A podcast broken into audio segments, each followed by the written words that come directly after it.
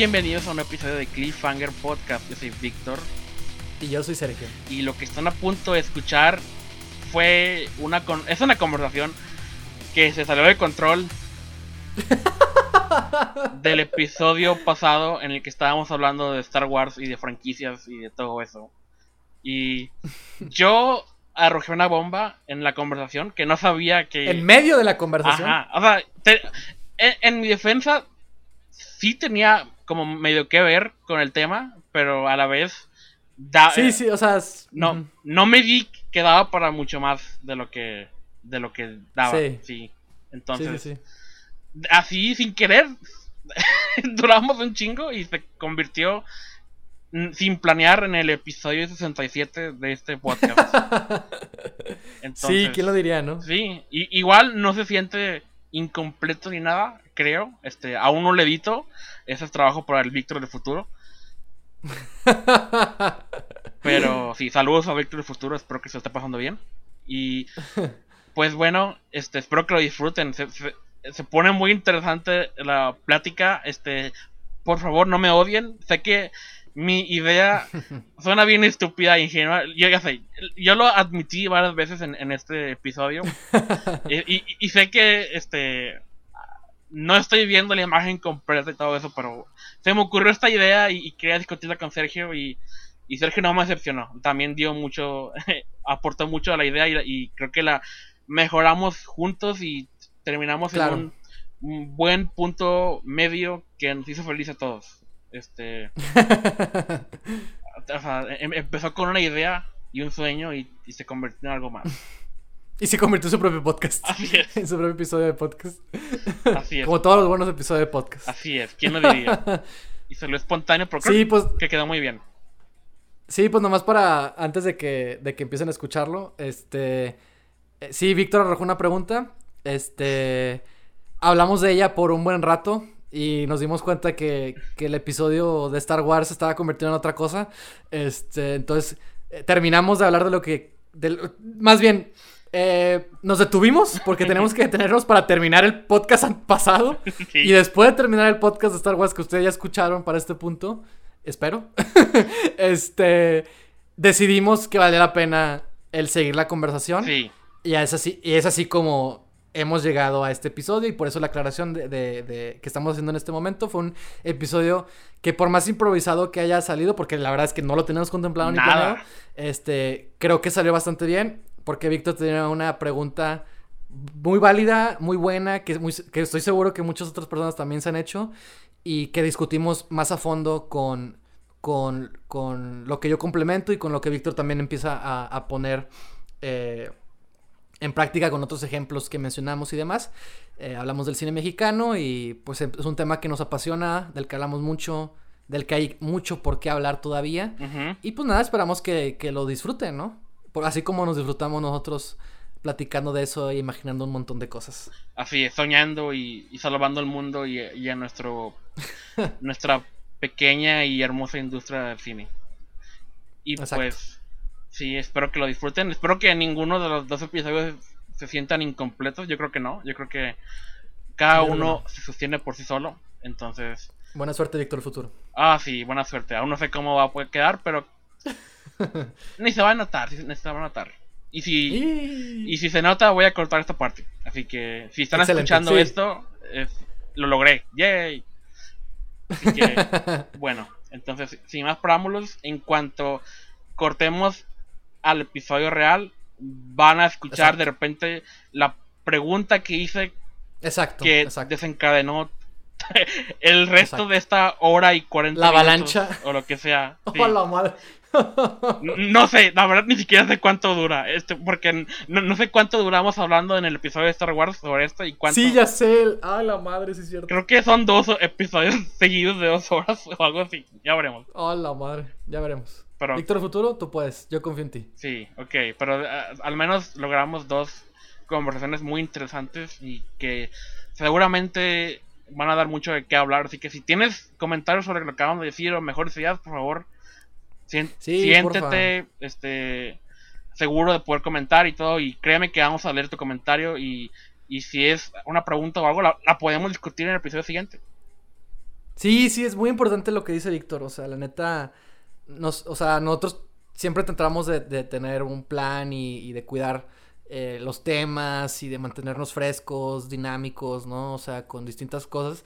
Pero también nos interesaría mucho saber qué están opinando ustedes, si les está gustando lo que estamos haciendo, si se les ocurre algún tema, eh, lo que sea. Lo que sea podemos irlo considerando, contemplando, trabajando, mencionando dentro de los episodios posteriores del podcast este, cuidando tanto lo que queremos hacer como lo que ustedes están eh, pensando, las sugerencias que tengan por ahí.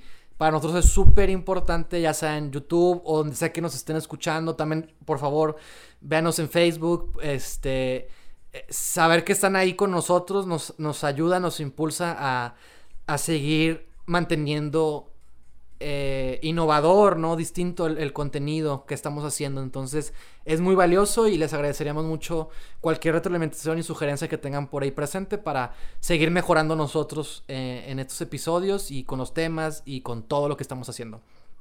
Muy bien, gracias. Y ya, sin más preámbulos, aquí viene mi gran y optimista plan. Ahora. Ok.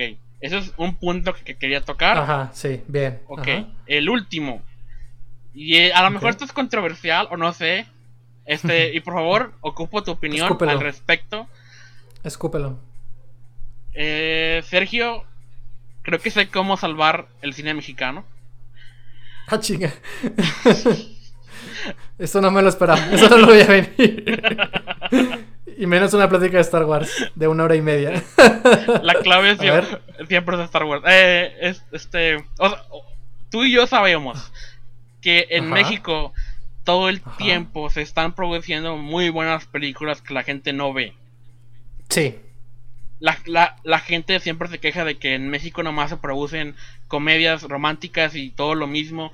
Y tú y yo sabemos que eso no es cierto. Hay un montón de variedad de, de películas y géneros de estilos que... Directores, propuestas. Así es, que, los cineastas mexicanos o, gente en México tiene para ofrecer porque la mayoría nunca llega a tener una buena distribución o nunca se sí, sí, sí. llega a conocer. La gente no sabe. Así es. No me gusta lo que voy a decir, pero creo que esta es la clave para salvar el cine mexicano, de alguna manera. Ok. Y, o sea, no, no suena bien. Y va a haber mucha gente enojada al respecto. Pero la gente, o sea, la industria del cine mexicano ocupa más blockbusters. Pensar como Hollywood. Franquicias. Que la gente, que la gente se emocione de ver y seguir viendo continuaciones. Y, películas caras. Sí, claro. Sí, sí, sí. Un, eventos bien hechos y bien trabajados que la que atrae. Y obviamente está muy difícil hacerlo en este clima que tenemos en, el cine mexicano pero ocupamos invertirle. Sí, claro. Y no me gusta decir esto porque obviamente estamos hablando de que hay películas que todo el tiempo hacemos que nadie ve, pero siento que es una manera de que la gente se anime a buscar a consumir más cine mexicano y si, logramos que lleguen al cine, a lo mejor de alguna manera encuentran las demás películas. Bueno, la, misma, la misma marea puede levantar todos los botes, es lo que quiero decir. Tengo muchas cosas que decir sobre eso. Así es. Pero ya para, por, favor, por favor, dilos. Quiero tu opinión. bueno, la primera, hablando de esto del cine que no se ve aquí en México, me, ya me parece absurdo escuchar esto de que las películas como Noche, Noche de Fuego de Tatiana Hueso en su primera ficción y La Civil de no recuerdo el nombre de la directora, pero es su, su, ópera prima, que también es de ficción y está basada en una historia real muy fuerte que se hizo que se hizo ah, bueno que al menos se, volvió popular hace poquito por un reportaje que hubo eh, sobre una madre eh, de familia a la que le mataron a su hija y que ella fue en busca de venganza. O sea literal se dio con la gente que que fue responsable y, y, buscó justicia por su propia mano porque no fue apoyada por la policía. Sí, parece una historia de ficción, parece una historia de, crimen negro, parece una historia de thriller que veríamos normalmente en Hollywood, pero no, es una historia que pasa en México y que es, que es real. y que, y que ahora, no, yo no sabía, me enteré, me enteré que, que ahora esa es una película que, que, estuvo también en Cannes, en el Festival de Cannes, este, y que, y que tanto esa como Noche de Fuego, Tatiana Hueso, fueron aplaudidas por más de ocho minutos y wow, y yo digo, y todos de que, ay, sí, viva, ¿no? Viva que, que, aplauda Europa, ¿no? Las películas mexicanas. Y es como que a mí me parece absurdo porque son películas que aquí nadie sabe que existen y que nadie ve.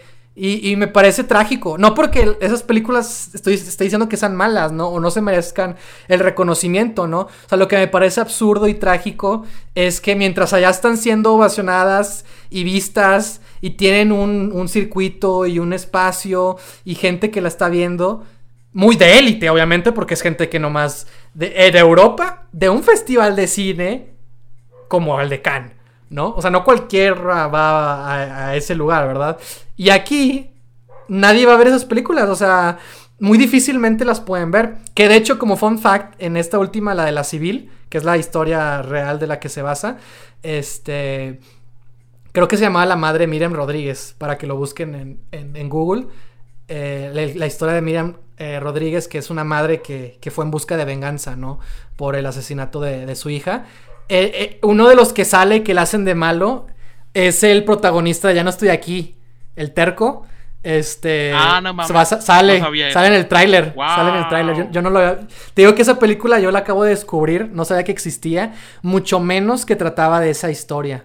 Este. Entonces, por eso cuando vi el tráiler me sorprendí de ver a este, a este chavo en, en la película.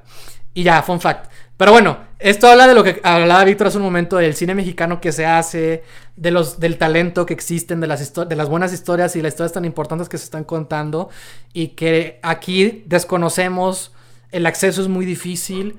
Este, yo también he pensado eso de, estaría chido que hubiera aquí un cine un poco más... O sea, es que existe un cine comercial, porque ahí está No Manches Frida 2. no sé. O sea... Sí. Este...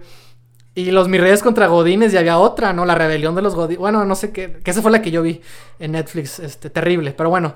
Este. pero hay Godines ahí, ¿no? Un spin-off o yo qué sé. Una precuela, no sé. Este. Pero lo que voy es que. Sí, yo también he pensado en eso. De que estaría bien chido, ¿no? O sea, tener aquí un cine. Eh, que apele a. Que sea comercial. Pero eso no significa que, sea malo, ¿no? O sea, que apele a la masa. Este, y que pueda ser visto y consumido como de esa manera. Y, con esos recursos, ¿no? Con esas aventuras, con esos géneros. O a mí también me parece como algo muy chido. Pero sinceramente, o sea, la neta, la neta, la neta, no creo que aunque hubiera un cine así, verdaderamente la gente se atreviera a ver otras cosas. Porque la gente que va a ver las películas de Marvel y Rápidos y Furiosos y las de Disney, o sea, o sea, cumplen con un estándar y, cumplen con, con... Y les gustan esas películas por, por lo que son, ¿sabes? O sea, y no por menospreciar y que no vean otras cosas, ¿verdad? Porque pues todos vemos un poco de todo, ¿no? O sea, no estoy diciendo que no sea así. Pero yo creo que si algo así ocurriera, no creo que fuera...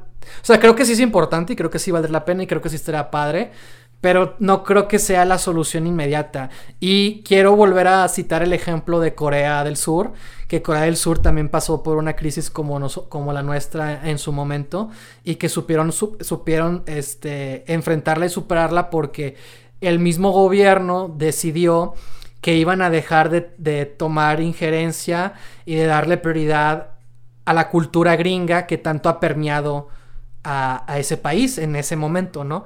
Y lo que decidieron fue volver a...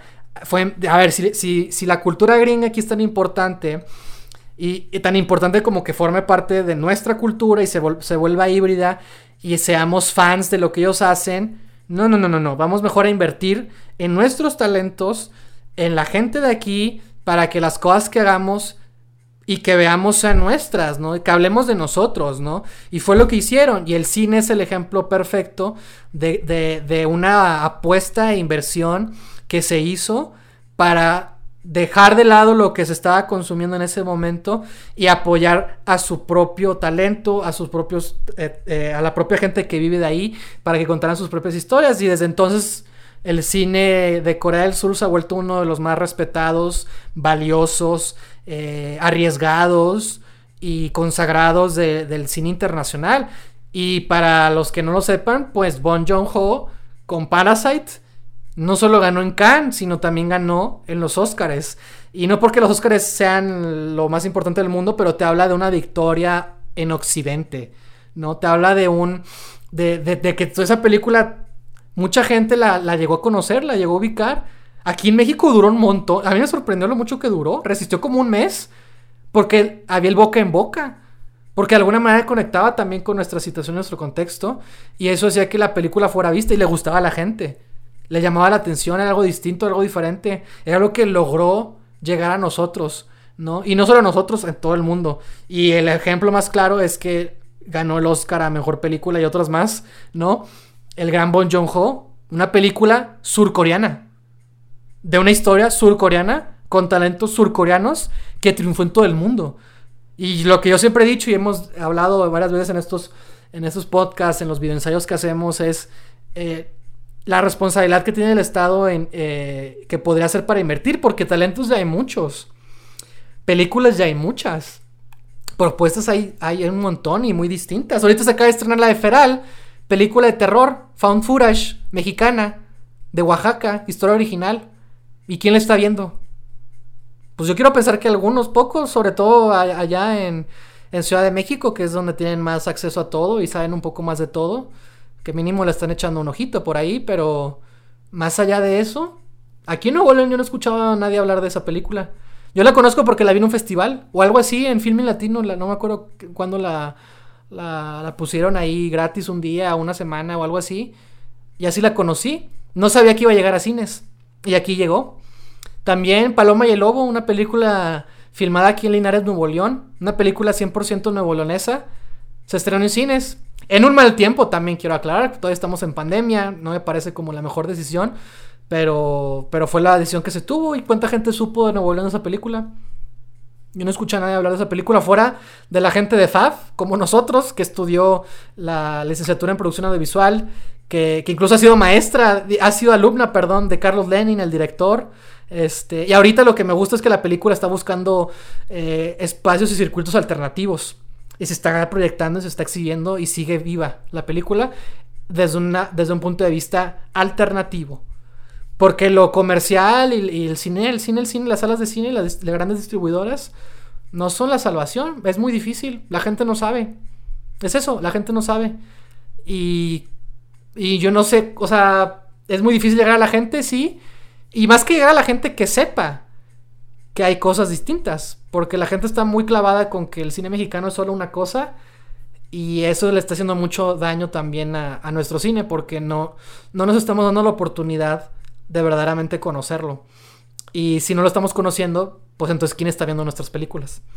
Entonces, eh, sí, me parece interesante lo que dices, Víctor. Y sí, también me gustaría y me encantaría que. Pues es que lo que estaban haciendo Amores Perros con Iñárritu y tu mamá también, con Cuarón, incluso Cronos, ¿no? O sea, era un, era un tipo de cine muy distinto que apeló hasta cierto, sobre todo las de Cuarón y la de Iñárritu, ¿no? Eh, porque eran más, porque tenían algo más, ¿no? Que hablaba más con, con, con, con la sociedad de su momento. Porque Cronos de, género, o sea, a pesar de que somos, y es lo que digo siempre, somos uno de los países que más ve cine de terror, y no lo estamos viendo como una oportunidad para hacer una industria y que podamos contar historias de terror. O sea, a mí me parece ilógico. Somos uno de los países que más ve cine en todo el mundo. En todo el mundo. Según yo éramos el cuarto país que más ve cine. No, me he actualizado con el anuario de este año, con los anuarios estadísticas más recientes, pero en su momento somos uno de los, de los países que más ve cine. Y no estamos viendo la oportunidad de aprovecharlo. Y digo aprovecharlo porque va a haber más oportunidades y se podrán abrir más caminos y rutas. Y porque si le invertimos a nuestros talentos, si le invertimos a nuestra infraestructura, si le invertimos a nuestra industria y sobre todo le invertimos a los accesos para poder llegar al público, estamos, o sea, yo creo que estamos desperdiciando una oportunidad impresionante de dinero, viéndolo de la manera más fría posible, de dinero. Estamos perdiendo mucho dinero. Y de la manera más eh, romántica, estamos perdiendo muchas historias. que se podrían estar contando. Entonces, y lo digo por lo mismo, porque si, es, es, como si me dijeras, pues hay que seguirle invirtiendo en las franquicias del cine comercial. ¿Eso va a salvar al cine? No lo creo. Yo creo que siempre van a estar en los riesgos, ¿no? Y nunca va a estar mal que exista un cine más comercial y seguro, ¿no? Pero tiene que existir esa variedad.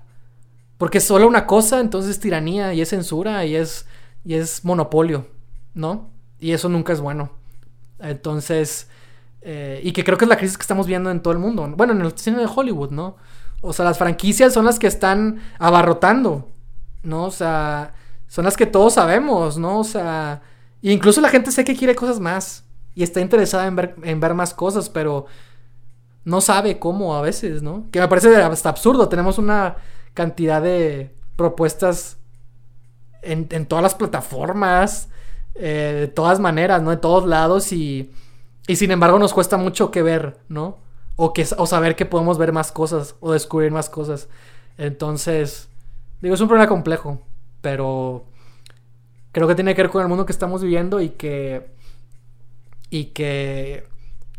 Y que digo, Star Wars también siempre se vio como una oportunidad de mercadotecnia, ¿no? De poder explotar su... Esta parte, pues los juguetes, ¿no? Para empezar con los juguetes. Este, pero eso no le quita que había una, había una gran pasión, ¿no? De por medio. Y, y, la, y está en todos. Estuvo en J.K. Rowling con Harry Potter. Había un hambre. Quizás un hambre de éxito. Sí. Quizás un hambre de reconocimiento. Quizás un hambre de que yo puedo hacer esto. Y quizás de ahí nació. Nacieron sus mejores historias, ¿no? También me, me encantaría hablar de la saga de la Torre Oscura. Fue una saga que tomó 30 años en contarse. En contarse toda. No nomás una. O sea es una saga. Sí, siete libros. Son siete, años. ocho libros. O sea, ¿sabes? Ajá. Y Stephen King dijo, ah, sí, pues es, va a ser mi obra más ambiciosa, pero pues no la hizo, no dijo, voy a hacer, seguramente sí lo dijo, seguramente sí lo pensó y nadie le dio por un centavo, pero habla mucho lo que le costó llevar a hacerla, ¿no? Incluso George Lucas, él sabía que, que, un, que una trilogía secuela de las de Luke Skywalker iba a ser con un look grande, ¿no? Y así le decía Mark Hamill, ¿no? Yo te voy a agarrar ahí por el 2011, cuando estés viejo, porque ese va a ser tu papel, ¿no? O sea, él veía a grande plazo esto, no, iba, no sabía que no, no, iba a ser de volada, es a lo que voy, ¿no? O sea, son cosas que se planean. Sí, se planea a largo plazo. A largo plazo. Y no planean de que dices, ah, sí, voy a hacer tanto. No, no, no, se, se planean una a una. ¿No? Sí poco a poco. Sí, te preocupas por una Porque quieres contar algo. Sí. Si, si no, estás nada más eh, buscando el profit, ¿no? O sea, el, el, negocio, ¿no? La ganancia. Ok. Permíteme elaborar brevemente en mi estúpida idea. Sé que okay. no te voy a terminar de convencer ahorita, pero sí, claro. quiero explicar a qué me refiero también con lo de, de la mi misma el bote. marea Sí, levanta uh -huh. todos los botes. Sí, claro. Porque, ok, sí. Ah, de hecho, sí, dale, dale, dale. Ok, la idea de que ocupamos un. Un. Y yo me refiero a un blockbuster, así, con un chingo de dinero y. Para tener un estándar, ¿no? Sí, sí, un Una estándar referencia. de un evento cinematográfico que llama la atención. Y Claro. es porque. Una. eh, principal. Bueno, no, no hay ninguna principal, pero la- una es normalizar más el cine Claro. mexicano. Sí, claro. Que bueno, también corremos el riesgo de que la gente nomás quiera luego ver ese tipo de cine. Exacto. Pero, o sea, y, y tampoco, o sea, igual y sí va a pasar eso con ciertas personas, pero no con todas personas. Porque, o sea, lo- lo- lo- aparte de que quiero normalizar el cine mexicano, también quiero que crear nuevos nombres, o sea, directores que también la gente pueda seguir. Y, y, Sí, claro. y que, a, a que logren marcar este con su nombre así de que, que posicionarse en, en- en el, la conciencia del público y que la gente también quiera seguir su carrera no y estos directores también si son como tú y yo no van a querer solo hacer un tipo de película y a lo mejor también van a hacer aventurarse en otros géneros y Sí, claro. la gente va a ver eso también y, a- y estos directores le ponen a hacer como Guillermo el Toro que también pueden este promover otros directores más pequeños y así Y aparte, si a la gente le gustan los actores que salgan en estas películas, estos actores van a aparecer en otras películas que a lo mejor también la gente va a querer ver. Y o sea, esto es es que el problema. Sí, y esto, no es un buen plan. O sea, no es un plan sin fallas. no, suena muy idílico. O, sea, o sea, suena perfecto y bonito. Sí, es pero lo veo muy difícil por lo mismo. Bastante. ¿Cómo decirlo? ¿Cuál es la palabra? Eh, o sea, pensar positivo. Caprichoso. Optimista. Sí, todo eso. Optimista, gracias. Este, que, requiere mucha suerte y que la gente. Sí, este, exacto. Piense como yo, ¿no? Pero claro. al menos este eh, si, si falla en, en que la gente vea más variedad de películas, al menos que la gente esté más involucrada o que sepa que pueden venir cosas así de, este país también. Es que yo creo, yo creo que el problema no es... Ah, es que dijiste ahorita algo clave. Eh, dijiste varias cosas que, que, quería comentar, pero dijiste ahorita algo clave. Yo, yo creo que el problema no es que la gente no le interese el cine que se está haciendo. O sea, es que yo creo que de ahí parte. o sea, por ejemplo, tú dices, tú dices que esta película salvaría porque mm. llamaría la atención de todos. Y es que yo creo que el problema no es que. No es que. No es que el cine de ahorita no llame la atención. Y también, o sea. Es que no quieres se sabe quieres crear nuevos talentos, pero ¿por qué quieres crear nuevos talentos si hay un montón aquí que podrían ser eso? No crear nuevos talentos, darle oportunidad a que talentos que ya tenemos tengan su big break o su oportunidad de, Y es que, y es que incluso, por ejemplo, ¿cuál fue la última película que yo siento que fue algo relativamente grande? A mi, bueno, exceptuando obviamente los éxitos de streaming como Roma y ya no estoy aquí. Este, vámonos más atrás, ¿no? Vámonos más atrás. Yo creo que la última película, menos que me equivoque, que fue algo así medio importante aquí, estreno nacional, fue La dictadura perfecta de Luis Estrada. Fue una película que se habló, fue una película que se comentó, fue una película que la gente fue a ver, fue una de las 10 más taquilleras en su momento, creo que fue la cuarta o algo así. Este, en su, en su momento, ¿no? En ese año, ¿no?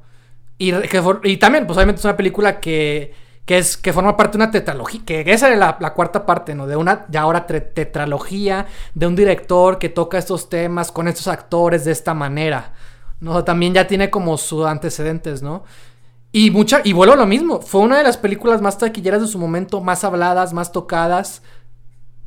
Y eso en que ayudó a que más gente fuera a ver otras películas, ¿sabes? obviamente no fue el blockbuster que tú quieres, pero es un ejemplo de una película exitosa reciente en salas. Porque Roma es Roma y ya no estoy aquí, ya no estoy aquí, no es lo mismo. Eh, hablo de un estreno directo a salas de manera comercial, eh, hablada en medios por el tema del que, tocaba obviamente, que incluso tiene actores, a un director como Luis Estrada que ya, que El Infierno también fue en su momento la película de ese momento, de ese año, este, que tiene a actores como este Damián García, ¿no?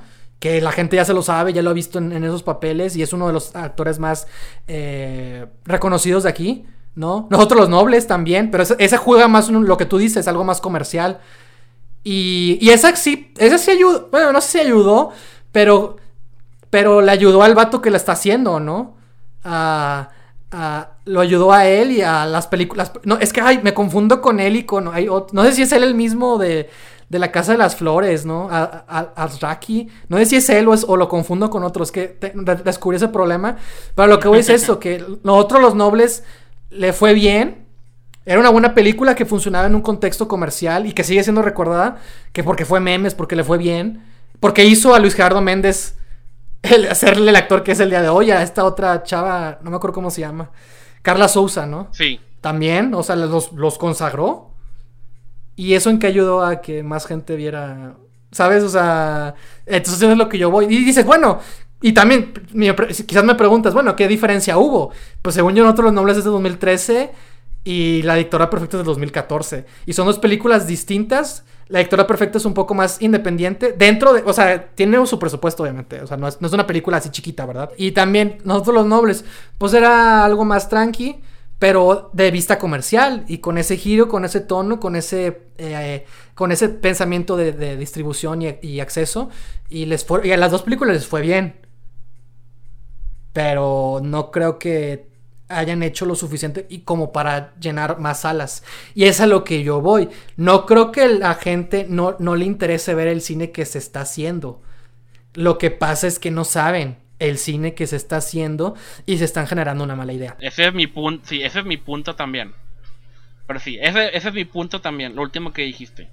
Y, y, y tengo mis soluciones estúpida y optimista y, e ingenua.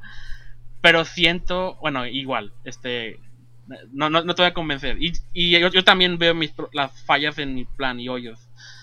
Este, pero o sea, el problema con esos ejemplos que acabas de mencionar, que fueron en el 2013 y 2014, o sea, e-, esas películas sí marcaron, o sea, sí, sí, causaron impacto. Pero el problema es que ese tipo de ejemplos no han sido constantes.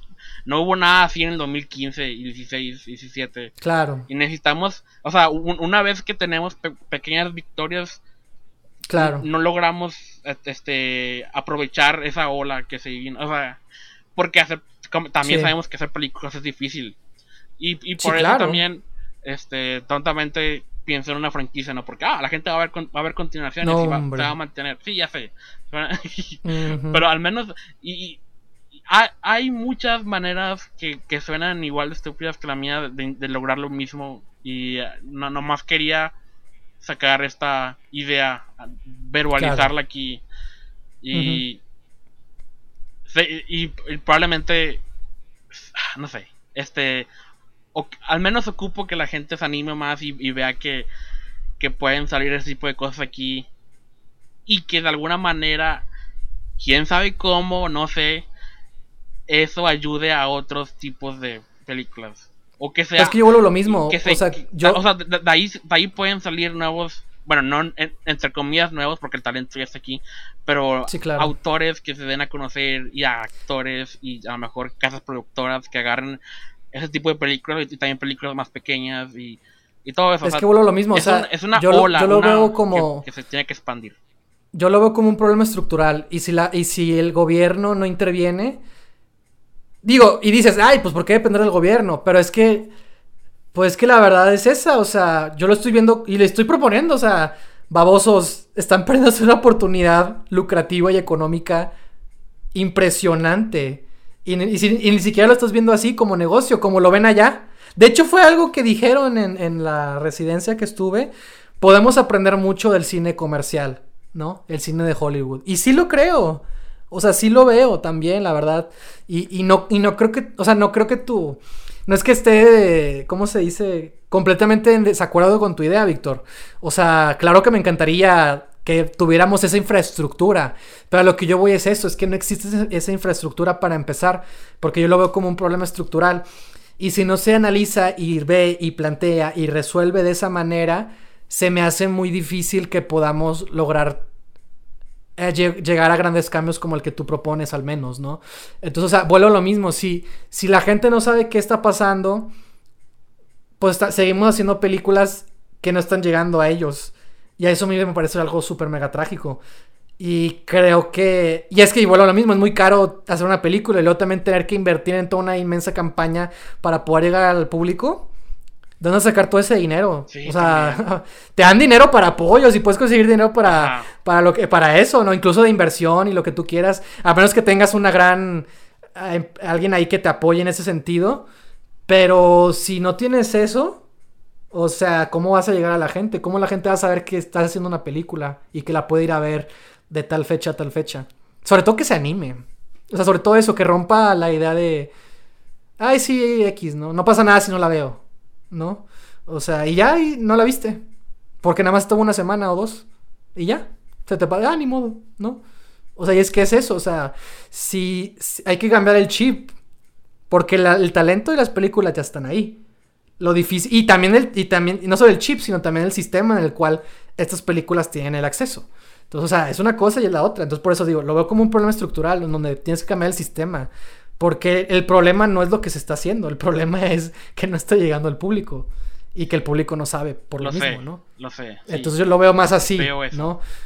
No creo que una película solucione, y menos una franquicia, porque si una película es muy caro y difícil de hacer, o sea, incluso me acuerdo de la película de, que también fue medio sonada en su momento, la de... Era Arráncame la vida, me parece. Sí. Que está, está con madre, está con madre esa película, yo, yo, la vi en, en, en, una, en la Semana del Cine Mexicano, ¿no? Hace como dos años, tres años. Y me gustó mucho, y era una película de época basada en una novela, ¿no? También. Y me gustó mucho. Y fue y dije, no, y dije, no puede ser que esta película de época. O sea, una película de época tan bien hecha, de esta historia, ¿sabes? De que me pareció increíble, ¿no? Y después sí está muy cara la película. A ver, ¿haz una secuela? O sea. O sea, es muy difícil, ¿no? Si de por sí ser una película y que le vaya bien es muy difícil. O sea, que sea lo suficientemente exitosa como para luego asegurar una secuela. Y es que también la gente no está pensando así por lo mismo, ¿no? O sea, están pues no están pensando en secuelas, ¿no? Nomás a este vato que le está yendo bien con la Casa de las Flores, que lo contrató Netflix, le está yendo muy bien y tiene su público, la gente está yendo sus cosas en Netflix, ¿no? Este, y eso es algo, es un ejemplo de exitoso, pero pues Netflix le está pagando una lana para que no se la tenga que pelar en hacer cine mexicano, ¿no? o sea, cine, cine, ¿no? O sea, está haciendo sus series, ¿no? Allá. Sí, no, pero y le está yendo bien y qué chido y tiene su público, vuelve lo mismo, Club de Cuervos, esas cosas, ¿no? Creo que son de él, no, no recuerdo si todas son de él, pero... Sí, al menos Club de Cuervos sí lo es. Son, son ese tipo de, de, de, de producciones que, la, que se han llevado a cabo y que tienen un público, ¿no? Y eso para mí me parece algo valioso, ¿no? Porque le ha logrado llamar la atención de un, de un sector de la población este, para que lo estén viendo y sepan qué es lo que está haciendo. Y existe una película, La Casa de las Flores, o sea, ¿qué pedo con eso, no? O sea, no, no se llama así, ¿verdad? La Casa del Papel. No, la Casa de Papel, la mexicana. Este, la Casa de las Flores de la española. Ah, este, sí, cierto, me, confundí bien, bien, bien, bien cabrón, X, perdón. Es que las dos se llaman La Casa y las dos no, espera, espera. Hay, hay, hay, una serie con papel en el nombre que es española, ¿no? No, no, bueno, no sé, pero según la casa de papel es mexicana, no es más una telenovela tipo melodrama. Y está la casa, no, perdón, la casa de las flores, sí cierto. Ay, estoy bien confundido. Ya, ya, ya me casa. sí, es verdad. Hay una serie es verdad. con la palabra papel en el nombre en Netflix que es española. Sí, bueno, entonces esa, la casa de papel es española y la casa de las flores es la mexicana. Algo así. Hay dos casas.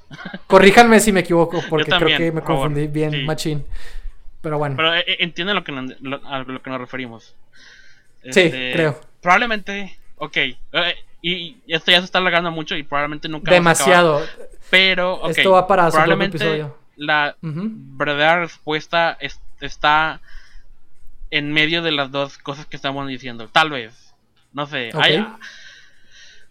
no sé. Este. Algún día lo volveremos a discutir, estoy seguro. Y sí, ya sé que esta idea estúpida es, es bastante optimista e ingenua, pero siento que quizá este es, o sea, de algún modo que aún no, no pienso bien porque tampoco este tengo la o sea, tampoco tengo la capacidad como para involucrarme en, en, cómo funciona el mercado o la industria o algo así de esta manera. Sí, claro. O sea, igual y esto ojalá, es estúpido, pero quién sabe. Y, también admito que es egoísta esta idea porque obviamente yo quiero ser quien haga esa película blockbuster franquicia que salve a la industria mexicana. Este, sí, claro. Pero, o sea, si, si jala es un ganar ganar. Tenemos una franquicia nueva y es mexicana y la gente va al cine y todos somos felices y tenemos trabajo y somos millonarios. Y ya. Ah. Sí, lo, lo, último no, no tomen en serio. Pero bueno. es que. Pues había dicho, ¿no? Que. Es, yo lo veo más como una cuestión sistemática, estructural. y, no creo que sea una mala idea, ¿no? Ajá, ¿no, ¿no crees que algo así pueda forzar a que a que este problema sistemático cambie. Ah, ok, me sentí. al, al, decirlo, tuvo menos fuerza. Te diste cuenta, ¿verdad? De lo que pensé. No sé, o sea, estoy, estoy hablando como Anakin Skywalker en episodio 2 de que quiero negociaciones agresivas con, la gente encargada y esta es mi manera de obligarlos a que accedan, aunque sé que es una dictadura como dijo Pacme. Padme, pero... ¿Quieres creer, ¿Quieres creer que es una... ¿Quieres creer que tienes la, la delantera? Así es. Es cuando te digo, no lo hagas. En mi nuevo imperio. es que... Bueno, lo mismo. No, es no creo que es una mala idea. No es algo que yo no haya pensado antes. Y, y es que lo que te decía, ¿no? O sea, lo que te comentaba es que yo creo que esta es la idea que muchas otras personas, así como tú y yo, han tenido antes, ¿no? Y no, y, insisto, no creo que es una mala idea. Lo que pasa es que no creo que estemos en las condiciones como para que eso pueda funcionar. Porque.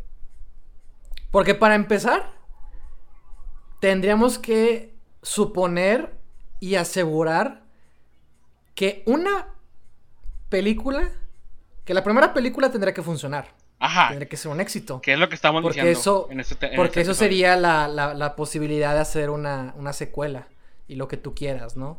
Sí. Este, pues, pues que también depende, porque por ejemplo, si tú me dices que quieres algo como, vamos a suponer, y porque es que también me parece importante como eh, poner parámetros, ¿no? y limitar. O sea, por ejemplo, vamos a decir que. Vamos a decir que nosotros los nobles se hizo en su momento y como le fue bien, va a haber una secuela, ¿no? Bueno, esa es una, esa es una, ¿no? Ajá. Ahora, no, no, es lo mismo hacer una franquicia de nosotros los nobles a hacer una franquicia de algo más ambicioso como lo que creo que tú traes en mente. Por ejemplo, un Cronos. O un laberinto del fauno. Yo estoy pensando mucho más allá. Bueno, también. Sí, yo sé. Ajá. Sí, yo sé. Pero te estoy limitando, cabrón.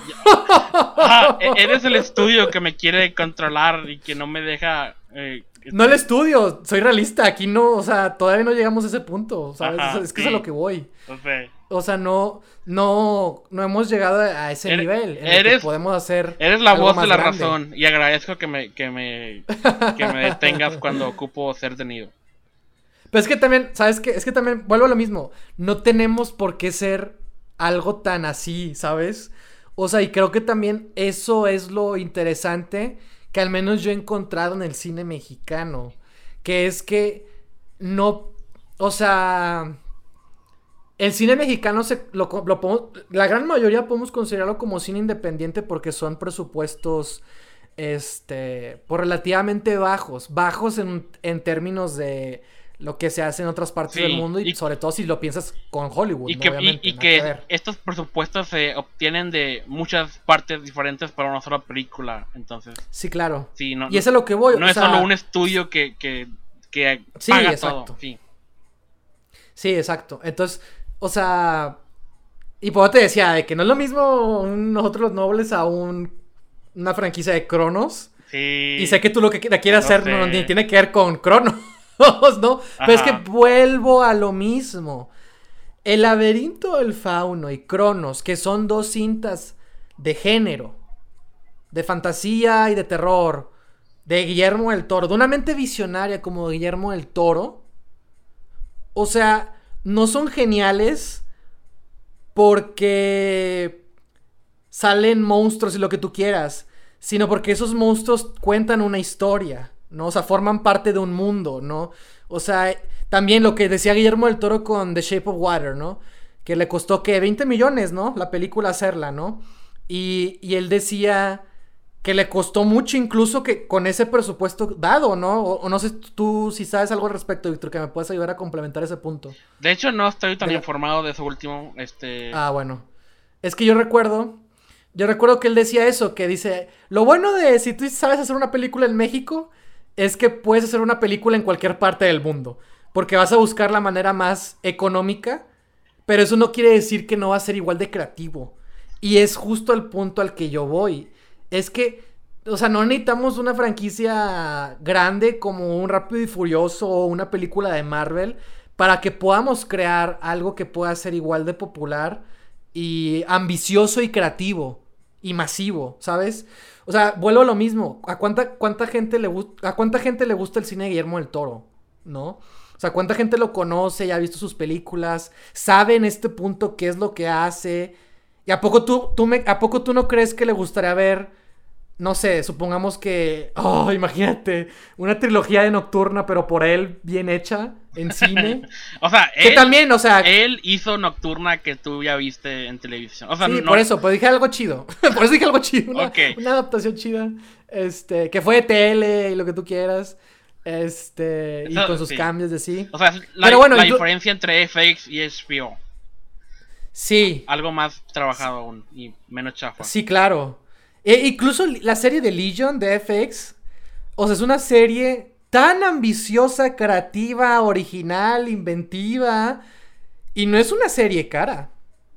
O sea, lo sé. Si la comparas con Loki de, de Marvel o las o, todas las series ahorita de Disney Plus, Mandalorian y todo no, eso, no exacto, no cuestan lo mismo y eso no quita que no sean menos ambiciosas, creativas, de mundos, ¿no? Y eso es lo que quiero llegar yo también. O sea, no necesitamos que tampoco que las películas sean tan caras como para tener una franquicia, ¿sabes? Y también creo que eso es importante el reconocerlo. Porque también hablamos del conjuro y también podemos hablar de las de para, la actividad paranormal, ¿no? Paranormal Activity fue una franquicia de cinco películas y con spin-off o más un spin-off, found footage. Y es una franquicia. Sí de terror, independiente, ¿no? O sea, bajo presupuesto. Y vuelvo lo mismo. Es que cuando tú piensas en franquicia, tú quieres pensar en lo grande, pero eso no significa que tenga que ser algo, algo bueno, como, tal. Sí, y, y, también, quizá el yo pensar a lo grande es una manera de, ¿cómo decirlo? Es la manera en la que se manifiesta mi inseguridad de que la, la gente, la gente este, no va a querer verlo, si no es así escandaloso. Pero vuelvo lo mismo. Que sea, así ya sé. Lo sé. Vuelvo lo mismo. Tu punto. El laberinto del fauno. O sea, esa película. ¿Sabes cuánto costó? ¿Cuánto? Yo tampoco sé y no me importa, güey. O sea, ese es mi, ese es mi punto. Ese es mi punto, güey. Ese es mi punto. ah, muy bien aplicada, Sergio, te felicito. Este... O sea, pero, y, y, dime, ¿a poco crees que a poco crees que se ve chafa la película? No, se ve con mi punto. Sí. O sea, ese es mi punto. O sea, ¿sabes? Y bueno, y estamos hablando de Guillermo del Toro, que Guillermo del Toro también ha hecho esas películas y le ha costado lo que le ha costado, tanto monetariamente como personalmente, porque tiene una visión y sabe lo que quiere y es talentoso. O sea, son cosas que hay que reconocer, ¿no? O sea, son cosas que no podemos dejar de lado. Entonces, a Guillermo del Toro le puedes dar 20 millones y como quiera hizo Shape of Water, como quiera logró hacer esa película y ganó el Oscar.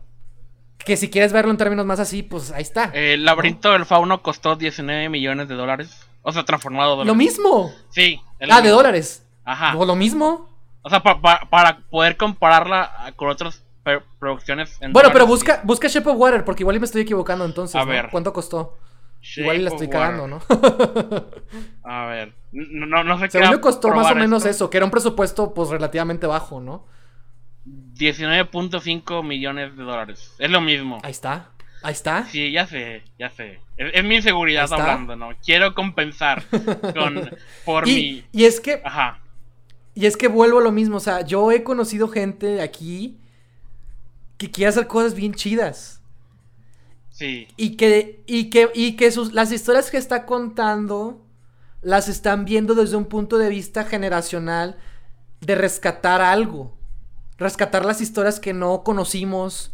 Rescatar las historias con las que quizás no crecimos. Rescatar las historias que eh, nos hemos dado cuenta que tienen que ver con nuestra identidad cultural. Y que reconocemos que por lo tanto son importantes y tienen un valor. ¿Sabes? Y, y deja tú eso, muchas veces tenemos esta visión de Hollywood en donde, creemos, en donde queremos explosiones y, una pelea épica de 100 caballos. Y yo lo veo en y hay que verlo en términos de cine mexicano y presupuesto y todo eso es demasiado caro y es casi imposible de producir. Es una batalla Game of Thrones, batalla de los bastardos, HBO, sí. ¿no? Pero vuelvo a lo mismo. No, no, no tiene que ser así. E incluso. E incluso Guillermo el Toro es un maestro en que sus películas cuesten lo mismo y se vean más caras de lo que, de lo que costó. Sí, él, es muy bueno en eso. Ok. Entonces, a eso es lo que voy. Sí, ok, podemos discutir un paréntesis de lo que acabas de decir. Sí, dale, dale, dale, dale. dale. Ok, ¿por qué? O sea, ¿crees que la razón... Eh, ok, ¿por qué el laberinto del fauno sí, sí se destacó y sí se dio a conocer? Este... ¿Será, ¿Será porque se hizo en otra industria que no, no es aquí, es en España? O sea... Pues sí es muy probable.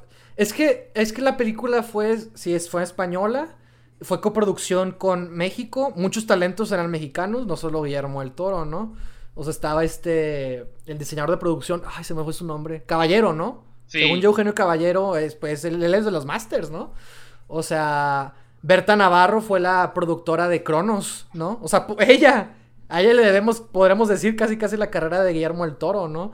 O sea, y creo que también eh, produjo o tuvo que ver con la producción de eh, El laberinto del fauno. ¿Por qué digo esto? No porque sean mexicanos, sino porque era gente muy talentosa y que, y que empezó su carrera en algún punto y que para ese momento, junto con esa película Guillermo del Toro, fue otro paso importante en sus trayectorias eh, fue una coproducción España, México, no sé qué otro país por ahí pudo haber estado.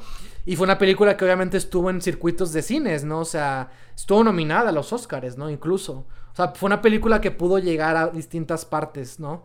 Este, pero pues no fue una película 100% mexicana, ¿no? O sea, no, no, no se hizo 100% aquí, ¿verdad? Pero eso no quiere decir que, que no hubo una financiación de aquí, ni que no hubiera talentos de aquí. Y que quizás, como tú dijiste, quizás que también estuviera en España seguramente influyó a su movimiento. Y yo creo que también la cuestión de festivales, pues fue una película que seguramente estuvo por ahí y que, y que supo venderse. Pues supo venderse más que nada. O sea, encontró el camino, ¿sabes? Ok. Encontró su camino, ¿no? Ok. Para llegar a las salas, ¿no? Para llegar a nosotros, oh, ¿no? Con esta trayectoria, con toda esta expectativa, ¿no? Ok, entonces, si, si cambiamos lo que dije, eh, si sustituimos Blockbuster con quiero más trabajo de género. Este. ¿Crees que tiene más sentido lo que digo en ese caso?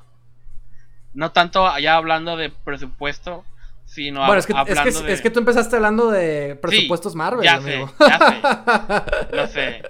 Y, y que detenerte. Es, mi manera. Gracias, por detenerme. Es, es mi manera de, de, de, de que el hey, mírame, estoy aquí, costó un chingo de dinero. Este. Sí, claro. Pero, ok, a lo mejor lo que ocupamos, y es lo que quiero, quiero una... Sí. Sé que esto no es... No va a causar directamente que la gente consuma más cine mexicano de, de otros géneros y eso. Sí. Pero quiero... Al menos mi misión con esto es normalizar el cine mexicano, que lo que sea más consumido. A lo mejor ahora se va, esto causará otro problema de que ya no, ya vemos cine mexicano, pero ahora nomás consumimos cierto tipo de cine mexicano, ya no, ya no hablamos otro. Pero bueno, pues que depende. Al, menos ese problema lo tienen otros países que también tienen muy buena industria de cine. y, quiero llegar a ese nivel. Y a lo mejor esto es mi manera ah. infantil de normalizarlo.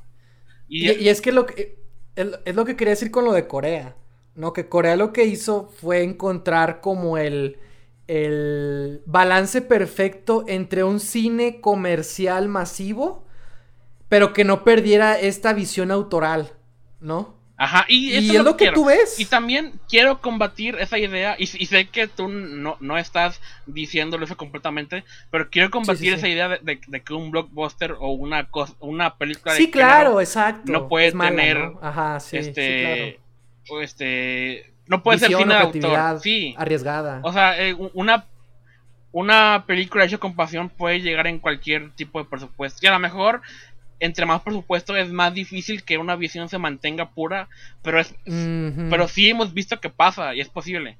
Este, sí, claro. Si se hacen las condiciones correctas. Pero, y, es, que, es que es eso, mencionaba por eso el ejemplo de, de Corea del Sur, porque en realidad podemos aprender mucho de ellos. Y, pero es que también eso, eso, fue visto como un problema estructural, internalizado, y fue tratado de esa manera. ¿Es la única forma? Quizás no. Quizás no. Pero fue una manera muy inteligente de saber tratar una problemática y que ahorita el cine surcoreano sea lo que es. Y que existan talentos como Park Chang-woo, The Old Boy, ¿no? De, de, Handmaiden, creo que también fue la última que hizo. Stalker, que también es, es, eh, de Hollywood, fue su primera película de habla inglesa. O no fue su primera película, pero tuvo que ver con eso. Este. Tenemos a Bon Joon-ho con Parasite. Pero que Parasite no es la única película que la ha hecho, ¿verdad? Y si tú ves su cine. Y, ahora la gente lo, puede descubrir y consumir lo que ya había hecho. Y, y, te das cuenta de eso, que él nunca ha perdido su visión.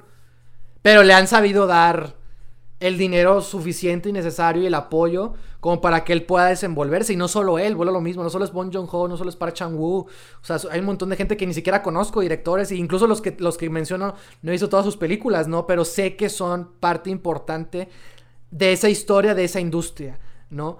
Y vuelvo lo mismo, ¿por qué lo menciono? Pues porque estamos en una situación parecida. Y creo, y creo, y lo que tú dijiste es clave. O sea, algo comercial no es malo. Y, los blockbusters fueron exitosos porque estaban hechos con una gran pasión y visión, ¿no? Se volvieron estos fenómenos del verano, esperados, anticipados, porque había gente involucrada, pues muy apasionada y, que, y que quería contar historias, ¿no? Volver al futuro, son películas que seguimos recordando, Jurassic Park, pues todo Spielberg casi creo, ¿no? O sea, él, es el maestro en, ese, en ese rubro, o lo era en ese momento, en su momento. Este, no porque no sea ya ahora buen director, ¿verdad? Pero pues, ¿Quién? me entiendes, ¿no? Este. ¿Quién dijiste? Que Spielberg. No, pero. Ah, no, Spielberg todavía lo, tengo en el mismo pedestal de siempre.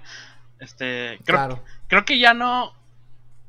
Este, Ok, paréntesis. Me arrepiento mucho de haberlo mencionado a, él en nuestro episodio de autores que fallan.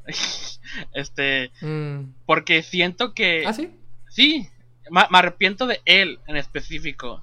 Porque lo, mencioné como alguien que ha perdido su toque, pero creo que más bien lo que está pasando es que él está haciendo otro tipo de cine que ya no es el que yo quiero que haga, pero mm, en los últimos años he aprendido a apreciar ese también. Este, o sea, ya no hace E.T.s o Jurassic Park, sino ahora hace este Bridge of Spies o The Post. Este, y tengo que apreciar eso también. O sea, creo que fue injusto en mi parte mencionar en ese episodio.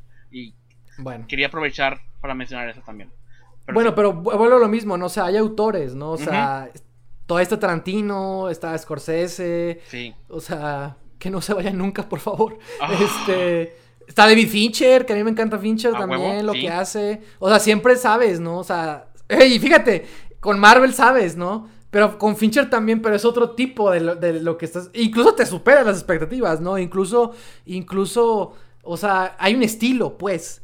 Hay unos intereses, igual con Del Toro, ¿no? Sí. Guillermo del Toro, o sea, hay un estilo, hay una, hay una visión autoral, hay una serie de intereses e inquietudes, ¿no? Pero las historias, por más parecidas que puedan ser, no son las mismas nunca. Y experimentan o avanzan o yo qué sé. Pero eso tiene que ver con la cuestión de, de directores, de autores y, gente talentosa, ¿no? Que, haga películas. Este. Y, de ahí vienen los blockbusters, ¿no? O sea, pues las películas que disfrutamos, que yo más disfruto al menos, son, son de ellos, ¿no? Son de esas personas, ¿no? Este. Kubrick en su momento, ¿no? O sea hay un montón de, de, gente, ¿no? Y hay nuevos, ¿no? Como este Ari Aster, que Robert Eggers, ¿no? Está, ahí viendo, está viendo una nueva, una nueva generación de talentos que están haciendo cosas que están llamando la atención del público. Que son diferentes, que son experimentales, que, que, que representan una nueva generación, insisto. Y no son películas, eh, pues, caras, ¿no? O sea, no son películas grandes. y sin embargo, están, están apelando a un público. No tienen que ser caras, pero tienen que... Exacto que ser muy buen cine de, de su de su respectivo género. Y es lo que quiero. Pues que por eso los blockbusters eran blockbusters, ¿no? Volvemos a lo mismo. Pues porque eran buenas películas. Y eso es lo que quiero aquí. No, no quiero sacrificar la calidad de nada, ni tampoco quiero que haya menos cine de, documental o de autor o independiente. No quiero menos de eso. Pero siento que el cine, la industria del cine mexicano se beneficiaría con más este cosas más comerciales que a lo mejor no blockbusters, creo que tú mejoraste mi idea, creo que es más bien cine de género, como de terror o de ciencia ficción, que no, no, tiene que ser lo más caro del mundo, pero que quiero normalizar que la gente vaya a ver cine mexicano. Y a lo mejor por accidente de pasada encuentran otra otros tipos de cine mexicano, pero quiero al menos llegar a ese punto en que una película mexicana ya no tenga que luchar por llamar la atención. Este, sí, y, claro. y ya con el tiempo resolveremos los demás problemas. Pero sí, ese, era mi punto. Y, es que. Y tú, y, tú, me ayudaste a, moldear mejor lo que quería decir. Gracias. Y es que es eso, o sea, a mí, a mí poco no te encantaría tener un montón de laberintos del fauno, de cronos, de cintas de, de, ese estilo, ¿no? O sea, de, y digo ellos, pues porque todos sabemos quiénes son ellos, ¿no? Porque son películas que, que, les ha ido bien, o sea, son, son buenos ejemplos, no son caros, no son, no son así de caros, y eso no significa que, que la calidad sea menos, ¿no? Y es que el cine mexicano de así se ha ido construyendo, y vuelvo lo mismo, ¿no? Y es que también, y creo que es otro punto, o sea, voy a tocar dos puntos, ¿no? Uno tiene que ver con la cuestión de cine, cine, o sea, salas, que es el mayor problema. Y otro es con la cuestión de los tiempos que están eh, que estamos viviendo, ¿no? Y las plataformas de streaming, que también parece un punto muy importante que hay que tocar. Pero bueno, vamos por lo primero. Yo sí creo que pudiera, que la estrategia que Víctor planteaba en un principio, ya sea una franquicia o de apostarle a una nueva serie de talentos, o no necesariamente nuevos, sino gente que ya está aquí, pero consagrarlos, ¿no? De alguna manera, este con este tipo, con un tipo de cine eh, eh, al estilo del laberinto del fauno, ¿no? Y otras cosas. O sea, creo que sí se puede, pero no, de, no dista de ser pensado como una estrategia a largo plazo y que, y que implica recursos. Este, ya sea federales, o sea, de gobierno, o privados, de alguien que quiera genuinamente invertir en esto. Porque vuelvo a lo mismo. Si la gente quiere ver el cine como algo meramente comercial y una fuente de ingresos, ni siquiera lo están viendo así. Porque las estadísticas ya las dije. O sea, somos una fuente y una mina. También somos uno de los países con más eh, complejos de cine. Con más salas de cine. Y, lo que estamos viendo. vivimos en una ciudad, tú y yo, en la que tenemos acceso a cines de IMAX y otros complejos de 4D y todo eso que también son más raros en el resto del país. Aquí Nuevo León es uno de los. De los, de los es el, creo que según yo era el, era el segundo lugar de mayor número de complejos de cines. Sí, alguien debería aprovechar. Y, sin, em, y sin embargo, somos los que menos ven cine mexicano. O bueno, de los que menos ven cine mexicano. Sí. ¿Y por qué digo esto? Pues porque estamos perdiendo, o sea, alguien que quisiera eh, invertir, porque podría ganar mucho de esto, o sea, ni siquiera así lo están viendo. O sea, lo estamos viendo la cuestión creativa, pero no estamos viendo la cuestión eh, financiera. Y bueno, y vuelvo a lo mismo, no es porque verlo económicamente signifique que todo va a ser mejor. Eh, hay que encontrar un balance, ¿no? También, que es lo que tú proponías, ¿no? De que, bueno, no tiene que ser algo caro, pero quizás tiene que ser algo un poquito más grande, con un poquito más de peso, un poquito más de acceso, más recursos para que la gente sepa, conozca y pueda verlo. Pero eso no quita de lado la cuestión creativa, ¿no? Ajá. Eh, lo que tú proponías de blockbuster, ¿no? Sí. O sea, algo, gran, algo relativamente grande ¿no? Algo esperado, algo que llame la atención, pero para llamar la atención tienes que llegar a los medios, tú necesitas dinero, pero que no le quita de lado que vas a ver que la experiencia va a ser, eh, pues no quiero decir inferior, pero, eh, pero tú me entiendes, ¿no? Sí, entiendo. Este, entonces, bueno, eso, eso hay que aclararlo, ¿no? Porque también el cine comercial que se está haciendo ahorita tiene unos propósitos y busca ciertas cosas. Y por eso la gente, no toda la gente le gusta. Hay gente que sí, y no hay que ser mamones y criticar a la gente que le gusta esto, Sí, porque no quiero- todos vemos a Bergman eh, las- los siete días de la semana, ¿verdad? O sea, también, o sea, no, que también eso es algo que, que hay que aclarar. O sea, la gente se queja de, que el cine mexicano es comercial y todo lo que ven son cosas comerciales de Hollywood, ¿sabes? O sea, como que, pues es que sé, es lo mismo, ¿no? también. o sea, o sea, es que hay que verlo, hay que decirlo, ¿no? Y, y no es, y vuelvo a lo mismo, no es que esté mal. O sea, simplemente hay que entender el por qué, cómo y, y- y a qué sirve y no criticar si a alguien le gusta. Porque al final del día esas películas están generando dinero aquí. Sí. Aquí. O sea, y no podemos negarlo. Y con esas películas y con ese dinero se están haciendo las otras películas. Y vuelvo a lo mismo. Pues si estamos invirtiendo en nuestra industria para que podamos hacer más películas, bueno, se, hacen, se están haciendo películas, pero si podemos invertir para que esas películas se puedan ser vistas, va a haber más flujo de dinero, lo que va a significar que ese dinero se va a quedar aquí para la gente que está invirtiendo en ellas, para asegurar sus ganancias y al mismo para que para, re- para otra cosa muy importante, para hacer para asegurar ganancias no solo a los que están invirtiendo su dinero, sino a los creadores. Sí. Y por último, es dinero que está quedando aquí y va a asegurar más películas, que se hagan más películas. Entonces, no, o sea, no, es que no es, o sea, la gente no lo quiere ver. O sea, no, no está entendiendo, no, no lo está viendo así como un fenómeno, como algo sistémico. Y por eso estamos como estamos. Pero vuelvo a lo mismo. Sí creo que se puede algo que Víctor propone.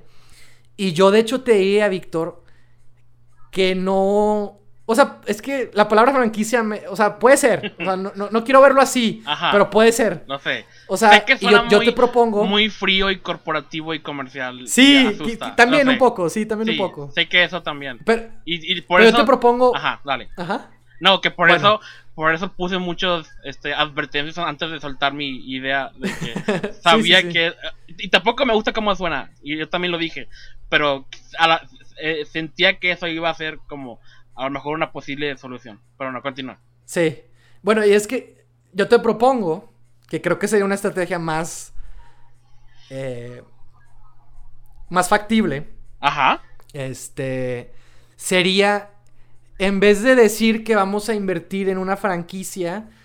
Porque por- yo, cu- yo cuando pienso en franquicia pienso más que nada, no sé por qué, como en una saga, ¿no? O sea, de crear Sí. varias películas, ¿no? Sí. Este, que, que no es lo que, que no es como que lo que yo proponga sea diferente, pero yo te propongo que en realidad creo que es lo mismo lo que, lo que voy a terminar diciendo, pero, pero a lo que quiero llegar es, vamos a proponer un tres películas. Ajá. Por- por- tres me parece un número bastante razonable. Así es. Este, vamos a proponer tres películas Una buena trilogía. de tres de tres directores distintos. O sea, tre- o sea, no son no es una secuela de un mismo equipo cre- no, no, no, son tres trece películas, tres películas, cada una con su equipo creativo, cada una con su director, ¿no? Pero de un mismo lo correcto sería que fuera de un mismo o, o- o que se junten varias casas productoras, alguien que quiera invertir, porque esas tres van a seguir una misma línea, que en este caso va a ser cine de terror, ¿no? O cine de fantasía, mexicano, obviamente. Y puedes hacer las conexiones, que es algo como tipo El Conjuro, o algo como tipo Marvel. No, no necesariamente en que salen los mismos personajes, pero puede haber conexiones de una u otra manera. Si es Sí. que incluso las quieres, creo que ni siquiera es necesario, pero puedes crear como una estrategia de tres películas que me parece algo mm, modesto, quizás un poco, quizás con dos está bien, pero tres me parece más, más ambicioso. Ajá. Este, tres directores, cada una explora algo, pero que haya algo también que las una. O sea, algo temático, es el mismo lugar, no sé, algo, al- o sea, que a pesar de que sean distintas, o sea, por ejemplo, por ejemplo, por ejemplo, vamos a suponer la trilogía que quería hacer Guillermo del Toro, ¿no? Que era El Espinazo del Diablo, Laberinto del Fauno y la otra que no, no ha hecho, ¿no? Ajá. O sea, tres películas, ¿no? Son tres películas que, que para leer una trilogía porque tocaban un contexto histórico, eh, se situaban en España, tenían que ver con esto y con lo otro y que no sé qué y la la la. Vale, pero son películas muy distintas, ¿no? O sea, a pesar de que son de género, a- a una es de fantasmas, otra es de fantasía con criaturas y la otra no la hemos visto. Pero, o sea, so- hay algo que las une para Del Toro. Bueno, en este caso er- so- eran películas de él, pero más allá de que haya eso, hay algo que las une, son películas distintas, ¿no? A pesar, incluso a pesar de que son de género, O sea, una es de fantasmas, un orfanato de niños, ¿no? Otra es de una historia de, un, recuento eh, de una historia de princesas en el contexto de la eh, cuestión española, de la guerra española, ¿no? ¡Hola madre! ¿no? O sea, hay algo ahí. eso es lo que les une, el contexto histórico, ¿no? Casi, casi. No, recuerdo si están situadas en la misma época, según yo no, pero tienen que, o no recuerdo, la verdad estoy muy mal, no, las tengo que volver a ver. Pero lo que voy es eso, había algo que las unía y que sin embargo son películas que tú las ves y son distintas. Obviamente se parecen porque pues son del mismo autor, hay cosas que le, interesan y así, pero ahí es lo que yo voy. ¿Y por qué tres directores? Porque ya estás apostándole a tres distintos talentos y no nada más a uno. ¿sabes? Y cada uno va a, aportarle algo a esa película, ¿sabes? O sea, como por ejemplo lo que, lo que esta idea de, del universo de, de Universal, ¿no? O sea, que James Wan está haciendo su hombre invisible, ¿no? Y otro director, y el otro director va a hacer esto, y otro director va a hacer esto. O sea, algo así. Algo que, que unifique. Pero que eso no signifique que sean. que cada película va a ser distinta porque van a ser llevadas a cabo por gente, por gente distinta, pero todos son de aquí. Y pero obviamente para que eso funcione y sea posible, pues es una estrategia que involucra dinero. Y no estoy hablando del, dinero que va a tomar hacer las películas. Y de los talentos, incluso, porque también... Eh, no, la, el laberinto del fauno es, fue lo que fue. Porque quieras que no, Guillermo el Toro ya, está, ya era alguien hasta cierto punto, ¿no? También, eso Quizás podríamos decir que esa película lo consagró, ¿no? Lo consolidó. ya la gente lo conocía antes de. Exacto. Ya, había Pero ya había una expectativa, ya había un, ligero conocimiento, pero ese fue su no, no que fuera su de, no fue su debut, pero fue su aquí estoy y no me muevo. Fue su carta de este presentación. Exacto, a un nivel más grande, sí. ¿no? Porque llegó a esos públicos. Pero también, ¿por qué llegó a esos públicos? Porque estaba respaldado de gente que estaba en una misma posición como la de él. Y estoy hablando como alguien que no ha estudiado esa película ni nada, pero que entiende un poco más o menos lo que significó la trayectoria de esta persona, ¿no? Y que pues una película que fue hace quién sabe cuántos años, pero que no, no por eso, pero que sabemos que fue muy importante para él, para conocerlo a él, para consagrarlo a él, lo que significó. Entonces yo, yo apuesto algo así. O sea, vamos a... ¿Quién tenemos aquí? que le interesaría, que podría, que sería más o menos alguien que, que, entrara en ese perfil para que ¡pum! ¿Sabes? que fue, que fue lo que dije en el episodio del que se sale esta conversación, de que no hay que perseguir el próximo Star Wars, sino perseguir el próximo George Lucas. Exacto. Una visión a la, cual podamos apoyar y empujar hacia adelante y así con varios, este, seguir impulsando y carreras.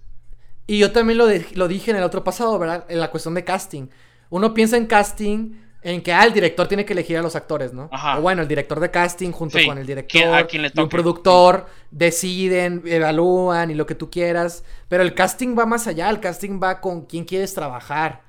Y si tú tu equipo producción. estás planeando una estrategia así, una franquicia así, necesitas a la persona que pueda ser la indicada para ese proyecto. Porque eso es lo que también hacen los, productoras, las casas productoras, los estudios, ¿no? A veces no hay directores, pero tienen un guion, una historia que quieren hacer, o algo, ¿no? Que adaptar, o yo qué sé. Y buscan a la persona con la que mejor se entiendan, ¿no? El casting va a eso, también en el documental.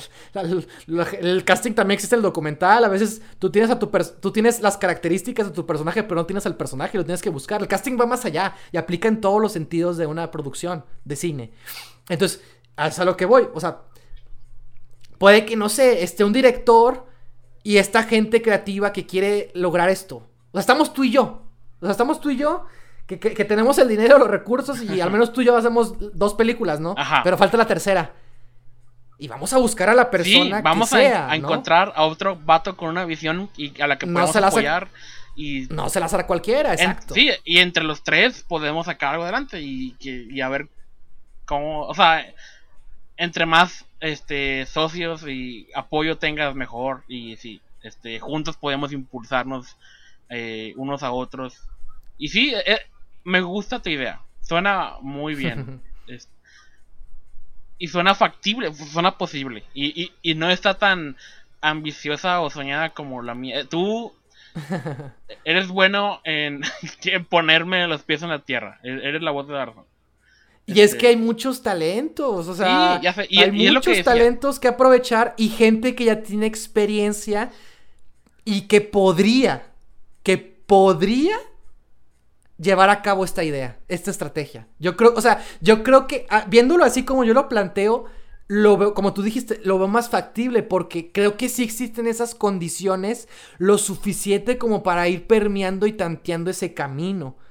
No más que nadie ha pensado, no sé por qué, o no sé si sí lo han pensado y no, no sé. Digo, o sea, ahorita lo estamos hablando nada más tú y yo, ¿verdad? Ajá. Este, pero eh, yo creo que hay suficientes talentos, tanto no solo en cuestión creativa de un director y productor, gente con experiencia, con trayectorias, sino también de actores, de, de, cuestiones de producción, fotógrafos, este, maquillistas, sonidistas. O sea, creo que hay mucho talento que se podría beneficiar de un proyecto de ese estilo.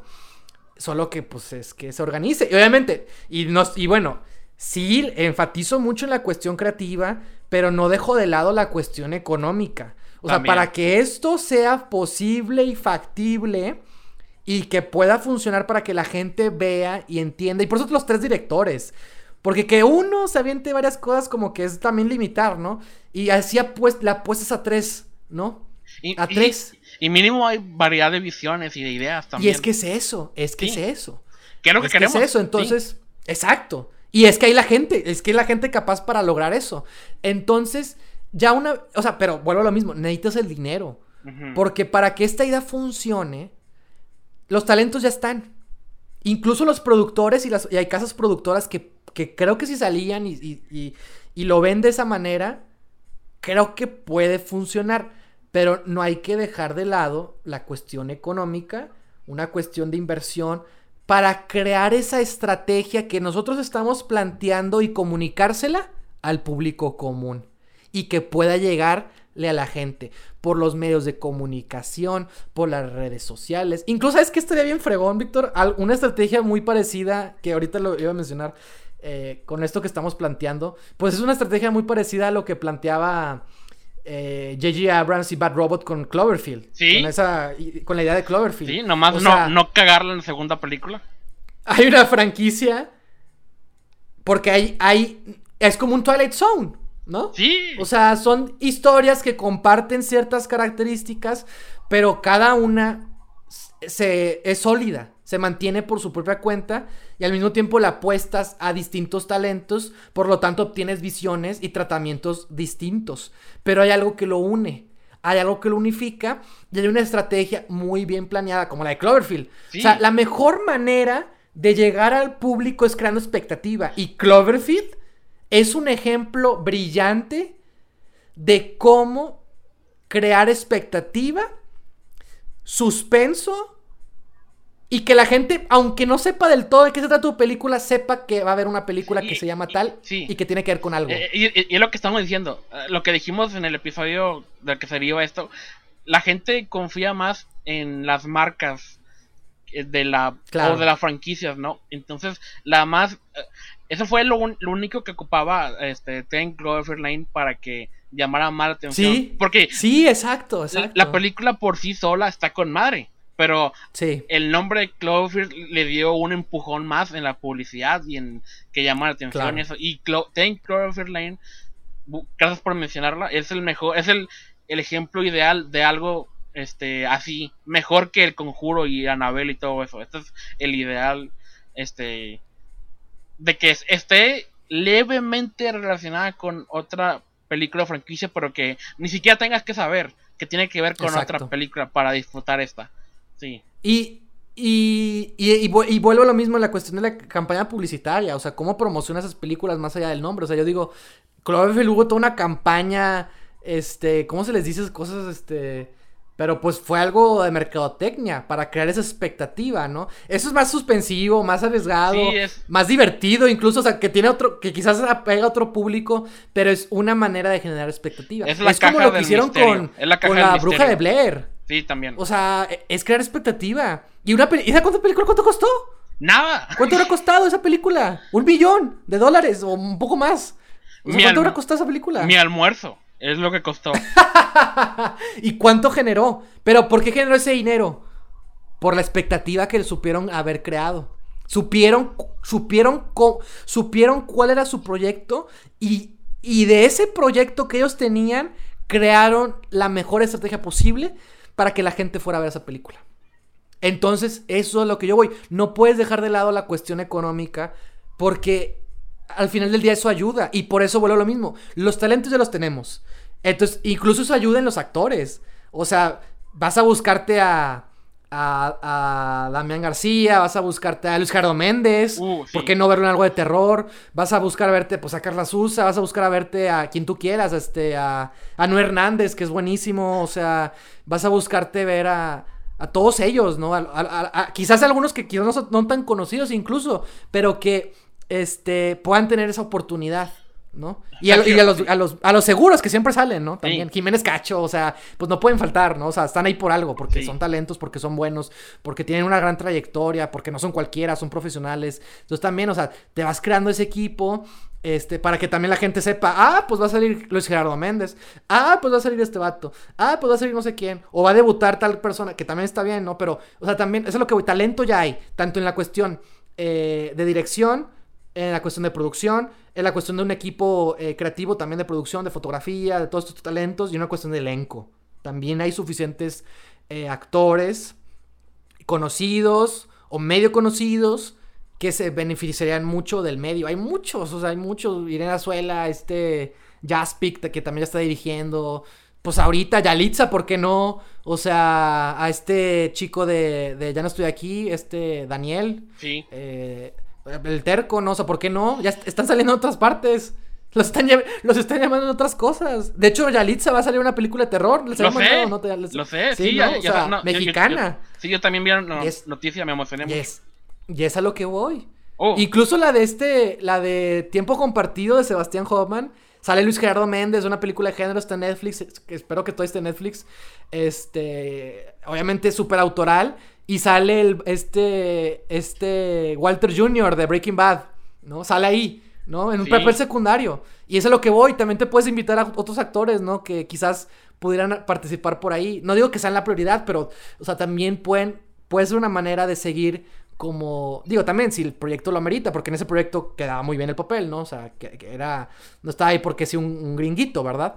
Pero vuelvo a lo mismo, son maneras de pensar, de ver, los talentos ya están, los talentos ya están, vuelvo a lo mismo, o sea, están ahí, nomás es de que crear una estrategia para que la gente los empiece a conocer, nos empecemos a dar cuenta y, y, y que no nos perdamos, ¿no? Y empezamos a reconocer lo que hay aquí, ¿no? Y, y, asegurar distintas visiones, por eso tres directores, ¿no? O sea, y de ahí, de ahí, vas para arriba. O sea, porque ya aseguraste un público, ya aseguraste un tipo de, de película, ya aseguraste ciertos talentos, ya aseguraste, y insisto también aquí, o sea, las películas de terror, por ejemplo, la de Kilómetro 31, yo nunca vi, yo nunca vi visto esa película, pero también ya hay secuela, incluso tú que querías hablar de secuelas, ya, Kilómetro 31 también, o sea, fue una película que en su momento fue muy vista. ¿Y saben por qué? Porque a México le encanta ver cine de terror. Exacto. Y esa película, esa película tenía los medios para que la gente dijera, ah, mira. E incluso cuando la gente va al cine y quiere algo de terror, no le importa dónde sea, con que diga que es de terror se va a verla. Digo, lo correcto sería crear la estrategia, así como Kilómetro 31, crear los medios para que el acceso sea más directo y no se pierdan y, no, y no perdamos tampoco en la inversión, porque involucra ese dinero. Entonces, o sea, y por eso lo vuelvo a lo mismo, la creatividad y los talentos ya están. La inversión y estrategia para pensar una manera de llevar a cabo esto todavía no se hace. No quiero decir que no se ha pensado, porque me llamaría muy egoísta y narcisista, pero, pero pues no le he visto a nadie el, el, verla aplicar. Y, y vuelvo a lo mismo. Es que yo sí creo que a la gente le gustaría ver el cine mexicano. No más que están en otra mentalidad y en otra idea. Y se están dejando llevar pues por el cine que seguimos viendo, que es el hollywoodense y que es el que tiene el acceso a todas nuestras pantallas. Entonces ahí es donde nace el problema. Yo sí creo que la gente lo vería, no más que no, están no estamos en las condiciones como para que la gente sepa que lo puede ver. Y todo eso estoy hablando nada más del ejemplo de lo cinematográfico, ¿no? Sí. Y para alimentar lo que acabas de decir, este, estuve investigando, este, Blair Witch Project, este, ok, ¿quieres intentar adivinar cuánto costó? No, dime, dime. De hecho, seguro menos de un millón de dólares. 300 mil. pues sí. ¿Sabes cuánto costó la primera de actividad paranormal? ¿Cuánto costó? Un millón. 15 mil. ¿15 mil? 15 mil dólares. Bueno, sí, la primera. ¡A la madre! Exacto. Lo que se pueda. Pues es que es lo que. Pues es que lo que estoy diciendo. y fan furas las dos. Ajá. Y, manejaron muy bien ese medio. O sea, e, y es que es lo que voy. Ajá, que igual causaron una moda que se volvió este un poco molesta después. Sí, claro, o sea, O sea, lo, que lograron es innegable. Este, llegaron muy lejos. Sí, y sí. The Blair Witch Project con ese presupuesto de 300 mil recaudó nomás en su primera ronda en, taquilla, porque obviamente se ha reestrenado otras veces. Sí, claro. Pero 248.6 millones de dólares. ¡Oh, lo madre! Ok. Pues sí. Este, la primera de actividad paranormal, ya dije 15 mil de presupuesto. 15 mil dólares, ok. 193.4 millones de dólares oh. recaudados.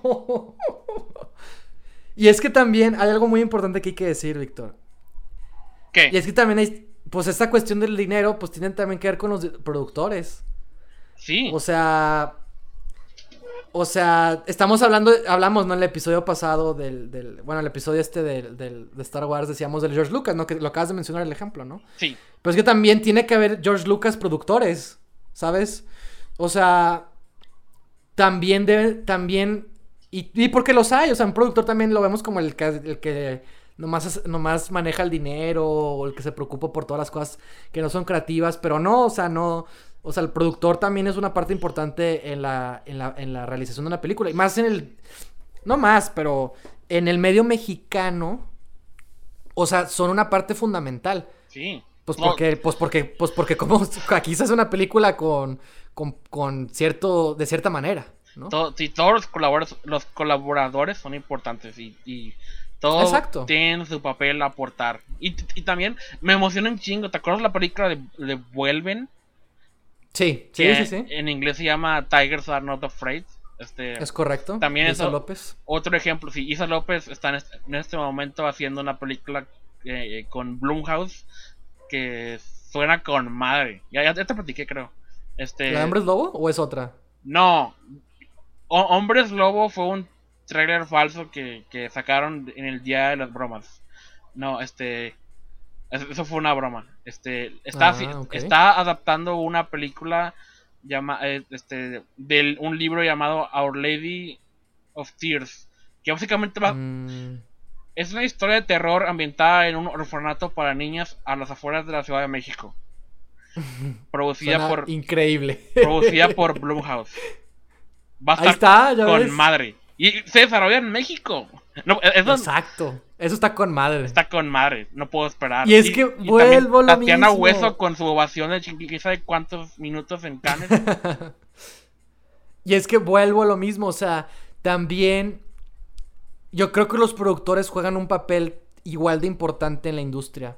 Ahorita nos hemos limitado mucho a hablar de los de la cuestión creativa, de los directores y lo que tú quieras. O sea, siempre enfatizando en el rol de producción, pero quizás haciéndolo también en la cuestión de dinero. Pero más allá de verlo así y de, reconocer la, la, importancia que tienen en, en la cuestión creativa, incluso de un proyecto. O sea, un productor que pudiera ser así de ambicioso. o sea, ¿sabes? Sea, es capaz de todo, ¿no? O sea, o sea, si nosotros fuéramos productores en vez de directores, quizás estaríamos haciéndole más bien al mundo. este. Ah, tal vez. Porque sabríamos, porque sabremos cómo motivar esa ambición a que proyectos se hicieran posibles. ¿no? En, en- en mi sueño de que me convierta exitoso, es lo que estoy haciendo. A- a- Sí, hago claro. mis películas que, que les va súper bien y todo, y también a- apoyo a talento. Sí, lo- la manera, exacto. Sí, apoyar. es, es lo que quiero hacer. Y, este, sí, pues claro. Y es, es lo que Pero es todos que- quisiera- deberían querer hacer. Sí, claro. Y, y es que es eso, por ejemplo, la de Vuelven que tú mencionaste. Sí. O sea, es una película que también tuvo su estreno aquí y que curiosamente le ha ido muy bien internacionalmente. sí. También como para que, pues, Isa López esté donde está ahorita y vaya a hacer la película Ajá. que vaya a hacer ahorita. O sea, que la Con conozcan, así como Guillermo el Toro. Pues Guillermo el Toro con, con Cronos y sus experiencias en otros lados fue que lo conocían, ¿no? O sea, pues Sí. estos vatos se fueron allá y encontraron jale, pero no empezaron allá haciendo eso, ¿no? O sea, sino que ya habían hecho algunas cosas por acá. Habían triunfado, pues sí, hasta cierto punto aquí. Este. Y se fueron allá y siguieron con su camino, ¿no? Y no fue fácil llegar a, a ganar los Oscars, si eso es lo que quieres evaluar como éxito. Pero más allá de eso, sabemos quiénes son y sabemos qué es lo que hacen. Y siguen haciendo lo que, están, lo que les apasiona. No hay nada que los ha detenido, ¿no? Y es, que es que eso es lo que yo voy, o sea, se han sabido rodear de la gente correcta. Han cometido también errores, ¿no? Este, pero eso no los ha detenido. Y es que vuelvo a lo mismo, pues la creatividad y los talentos siempre están. La cuestión es saber apoyarlos, es saber Sí. reconocerlos. Es, como tú decías, encontrar a George Lucas Sí. de, un dir- de director y productor incluso, o Es- sea... es, es la frase, más- es la frase cliché de hay talento, nada más hay que apoyarlo. Pues claro, es que es la Sí. verdad.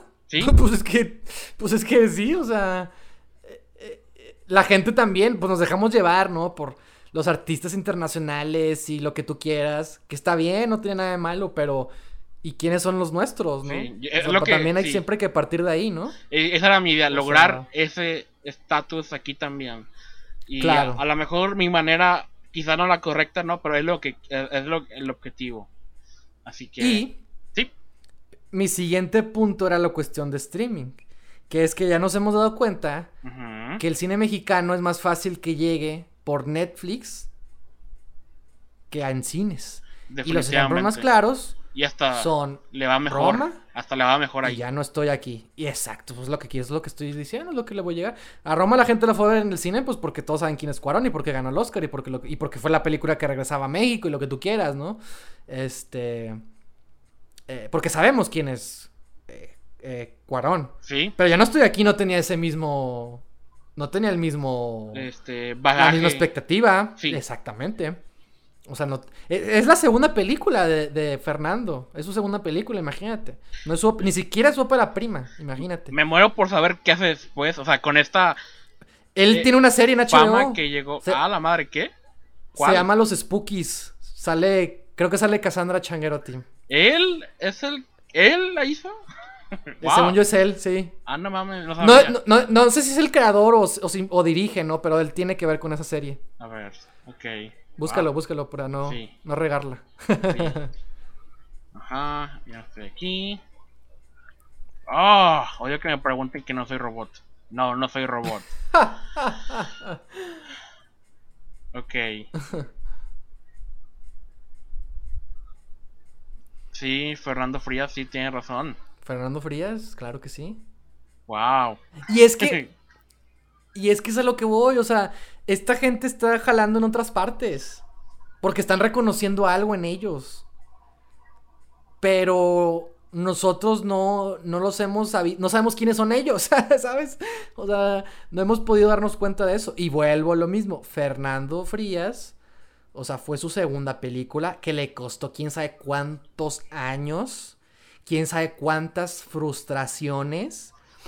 Pero él es una persona apasionada porque pasó tantos años, pasó tantas frustraciones y mira cómo le ha ido de bien a esa película. Y no quiero decir tampoco, no quiero menospreciar a los otros que no están siendo conocidos porque no quiero llegar tampoco a ese punto. Hay mucha gente que está pasando por la misma situación y no está llegando a Netflix. Y no está llegando a esos lugares. Quizás están encontrando otro tipo de reconocimiento. quizás más moderado, no tanto como un estreno de Netflix. Y quizás no todos quieren llegar a Netflix también, ¿verdad? O sea, Sí, también quién válido, sabe, ¿no? quién sabe cuál es el objetivo de cada quien. Pero Ajá. Las plataformas de streaming ya nos han demostrado que es más fácil llegarle a los mexicanos de esa manera y no necesariamente desde cines. También hasta los dientes está en Netflix y causó el- lo que causó y que ya hemos hablado también eh, hace unos episodios atrás, Sí. pues porque estuvo en Netflix. Familia de medianoche está ahí también. Familia de Medianoche también está ahí, pero pues no, no ha sido tan hablada, pero está ahí. Y ya eso. Y es que también, es que una cosa es que esté ahí, y otra cosa es que por estar ahí o con una campaña de anticipación, la gente empezó a verla, ¿no? Y se volvió lo que fue. Selva Trágica, ¿no? Tuvo un, un también. Le fue relativamente bien, sobre todo en su, en su estreno en Netflix, ¿no? Este. Este. Estuvo ahí en el top, ¿no? 10 por. Creo que el primer fin de semana, la primera semana, ¿no? Que bueno, pues eso es algo, ¿no? Es algo en lo que puedes evaluar. Pero ya no estoy aquí, llevo una. O sea, la conversación fue de como todo un mes. Hubo memes, se creo, ya se, se volvió algo más que la película. Trascendió. Llegó. Sí. Llegó a muchos públicos de manera internacional a través de los festivales de cine y sobre todo por Netflix. Este llegó a los, los circuitos más importantes que pudo haber llegado en cines y Netflix fue la cereza del pastel para seguir encontrando ese público. Para que se volviera meme. Y no lo digo en el mal sentido de la palabra, ¿no? Sino al contrario, Star Wars también hacen, hay memes, ¿no? O sea, todo lo que es meme, pues es porque es popular y famoso, ¿no? Y, y podemos leerlo, interpretarlo y compartirlo y, crear nuevas eh, maneras de, de, expresar sobre algo, ¿no? Entonces, eso para mí es el mayor éxito que se puede tener, ¿no? O sea, y que no todas las películas tienen. Entonces también eh, me parece muy interesante esto de las cuestiones y plataformas de streaming porque han sido más eficaces. No siempre, ¿verdad? Digo, estos son dos ejemplos, bueno, tres con hasta los dientes. sí, me- hasta los dientes sí me parece que, que vale la pena agregarla en, en- en la lista. Pero estoy hablando de tres películas nada más. Y que tienen una diferencia de uno o dos años. Este, que tampoco es tanto. Este, pero hablo del impacto que han tenido dentro de nosotros como sociedad mexicana y de que la gente las ha estado viendo y sabe cuáles son. ¿Sabes? Entonces, Sí. a mí me llama la atención mucho eso, porque quizás no, pues es que y es que muchos también están, le están apostando a eso, pero vuelvo a lo mismo, no que esté en Netflix significa que la gente la está viendo. Eso Este, también. es Roma tenía una expectativa. Ya no estoy aquí también hasta cierto punto y se acentuó con muchas otras cosas que pueden ser el azar o una buena estrategia o yo qué sé. O que causó controversia. También lo controversial también llama la atención. Y eso es, eso es bueno para la, pues porque va a hacer que tu película sea vista, ¿no? Nuevo Entonces, orden. Eso también, ¿no? Nuevo orden también llamó la atención, pero no sé cuánta gente la habrá visto, sinceramente. De hecho, no sé. O sea. pero sí, y- al, al menos causó un splash en redes sociales. Sí, claro. Para bien Sí, o para sí. mal. Y está en Amazon Prime, ¿no? O sea, estuvo distribuida por Cinépolis. ca- Tenía dinero, pues es lo que estoy diciendo. este, la- lo suficiente como para que la gente se enojara con ella o- antes de verla. Este. Y después de verlo también. bueno, es que. eh, Bueno, para los que la vieron, ¿verdad? Sí, sí, sí, Sí. obviamente. Bueno, sí, bueno, no todo. No, no- seguro hubo gente que le gustó. A mí no me gustó. Pero sí. Me, me indignó, pues. antes y después. Este, pero bueno. Este, pero sí, causó también un, un- un fenómeno, ¿no? También del que pudimos hablar tanto el año en su momento como hasta este año, porque cuando se estrenó, pues la gente dio su opinión, no externó su opinión, ¿no? Obviamente. Este, y es a lo que yo voy, o sea, las películas ahí están y vuelvo a lo mismo. Yo creo que la gente, creo que nosotros sí nos llamaría la atención y sí nos gustarían. El chiste aquí es cómo van a llegar, cómo les vamos a llegar al público. Y y a menos que tengamos una estrategia como la que propuse, que también es muy bonita y muy idílica y necesita muchos recursos y dinero y, y- y no, no hay que dejar de lado que implica un gran trabajo, eh, pero es más factible que pues algo más acá caro y vuelvo a lo mismo, es que lo caro no va a hacer que, que, que nos guste, ¿sabes? O sea, al contrario, creo Sí, que... lo sé. De hecho, el promedio de una película mexicana es de 17.2 millones de pesos. 17. Hmm. 17. Que está muy interesante porque muchas películas. Porque puedes que varía, ¿no? Sí, Este, claro. Porque no todas las películas pues cuestan eso, ¿verdad? O llegan a esos presupuestos. Porque también cuando, cuando estás empezando, pues no te dan chance de, de aplicar para tanto, ¿verdad? Este, y también cuando ya tienes varias películas, a veces puede también ser difícil que te sigan como que apoyando o así. Entonces, a lo que voy es que es difícil, siempre va a ser difícil, ¿no? Este. Claro. Pero los talentos ahí están. Lo que falta es esta capacidad ambiciosa de darnos cuenta de la mina de oro que es México, no solo como una posible como una posible industria, verdaderamente, ¿no? O sea, con verdaderamente ese interés, esos accesos, esos recursos, sino también la capacidad de los talentos que existen para asegurar ese otro éxito en la cuestión de los públicos y el dinero y que genere esos ingresos, ¿sabes? Entonces yo también creo que es lo que, creo, quizás es lo que más ha faltado. Y no sé, tampoco quiero sonar como que, ah, sí, mugres productores, porque no es el punto, pero creo que también vale mucho la pena rescatar eso y ver eso. O sea, también, también importa una ambición en esos términos. Porque si no, pues vamos a depender de muchos otros factores. Y, y va a ser, y quizás vamos a tener que llevar un trabajo muy amplio. Entonces no sé. O sea, de hecho estaba, de hecho hice una lista, eh, no sé si la tengo todavía por aquí, de cuáles eran, según yo, las películas mexicanas como más exitosas en los últimos 20 años, ¿no? Porque pues el año pasado fue 2020. Sí. Este... Y tenía por ahí mi recuento, ¿no? Ok. por ejemplo, la de...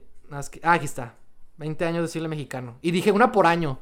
Quería hacerle, ¿no? Oh, 2000 Amores Perros. Ok, a huevo. 2001 y tu mamá también. A huevo. 2002, El crimen del padre Amaro. Ajá. No 2003, no, no tengo una todavía. 2004, no tanto, en un, no tanto en un sentido masivo, pero Trópico de Cáncer fue un documental muy importante. Fue de los documentales, de, fue de Polgovsky, fue de los primeros documentales. O sea, no primeros documentales, pero fue de los documentales que, que que, que cimentó la actual oferta de documental mexicano que tenemos. O sea, si no hubiera sido por ese tipo de documentales, eh, pues no, no sé, estaríamos como en otro, no sé, no sé cómo estaríamos viviendo ahorita. Y Temporada de Patos, que también es una película medio, medio sonadita, aunque no tanto como las otras que ya mencioné. 2005 no tengo, 2006 Un Mundo Maravilloso de Luis, Luis Estrada. Y quise destacar en El Hoyo de Juan Carlos Rulfo, que también me parece un documental muy bueno. Pero también no creo que haya llegado tan masivamente. También en un sentido de, de, de lo que significó para el cine mexicano y no tanto quizás en, un, en, que haya llegado a un público masivo. Párpados Azules de Ernesto Contreras, que fue su ópera prima. Esa película fue muy importante para, para, que, para entender cómo el cine mexicano podía llegar y podía producirse más que, más que producirse, que también fue muy importante, poder llegar a lugares internacionales, ¿no? O sea, Párpados Soles eh, juega un papel importante en, en el cine mexicano que tenemos actualmente también. Creo que también juega un papel muy importante en ese mundo. 2008, Arráncame la vida, que ya mencionamos, una película de, presupuesto, de época, ah, Jiménez Cacho. Este, te, Dije, este te dije que en su momento fue de, la de las películas, si no es que la película más cara hasta claro. Y sí, este, claro. y, también el atentado fue. El atentado costó 77 millones de pesos. ¿El atentado cuál es esa? La en la que eh, iban a matar a, Porfirio Díaz. No sé si te suena. Esa, no la saco. Fue en, el 2000, fue en el 2010, sí. Ah, esa no, esa no la saco, fíjate. Sí, sale Daniel Jiménez Cacho. Este. Ah, mira. Este, está buena y fue súper cara. No la, no la ubicaba, la neta no la ubicaba. Está chida. Qué bueno que me la dices para agregarla a mi lista de películas por ver. Sí. Este. Bueno, 2009. Otro documental que me parece muy importante fue el de Intimidades de Shakespeare y Víctor Hugo, de Juliano ah, Laizola. Que fue un documental que le fue muy bien, sobre todo a nivel internacional, y que también creo que juega un papel importante en nuestra historia de cine documental moderno, ¿no? Sobre todo este siglo. 2010 fue una. A partir de 2010 van a empezar a sonar aún más las películas porque pues son más recientes. 2010 encontré tres películas. El infierno, Presunto culpable y Somos lo que hay.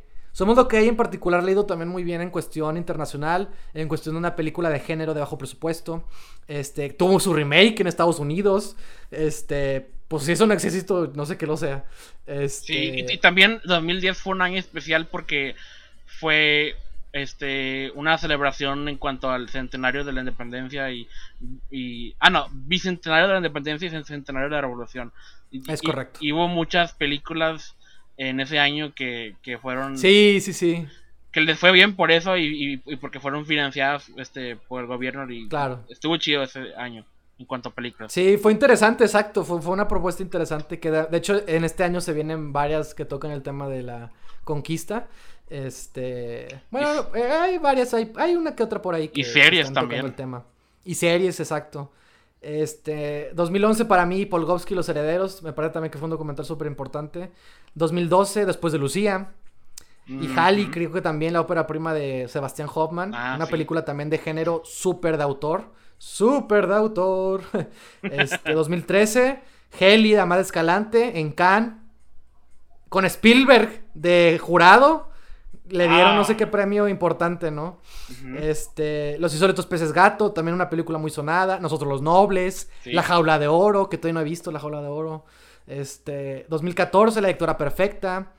Eh, y agregué otras películas que a mí me gustan mucho. Llévate mis amores, documental, Carmín Tropical, una película de ficción brutal con este, este Luis Alberti, creo, el protagonista.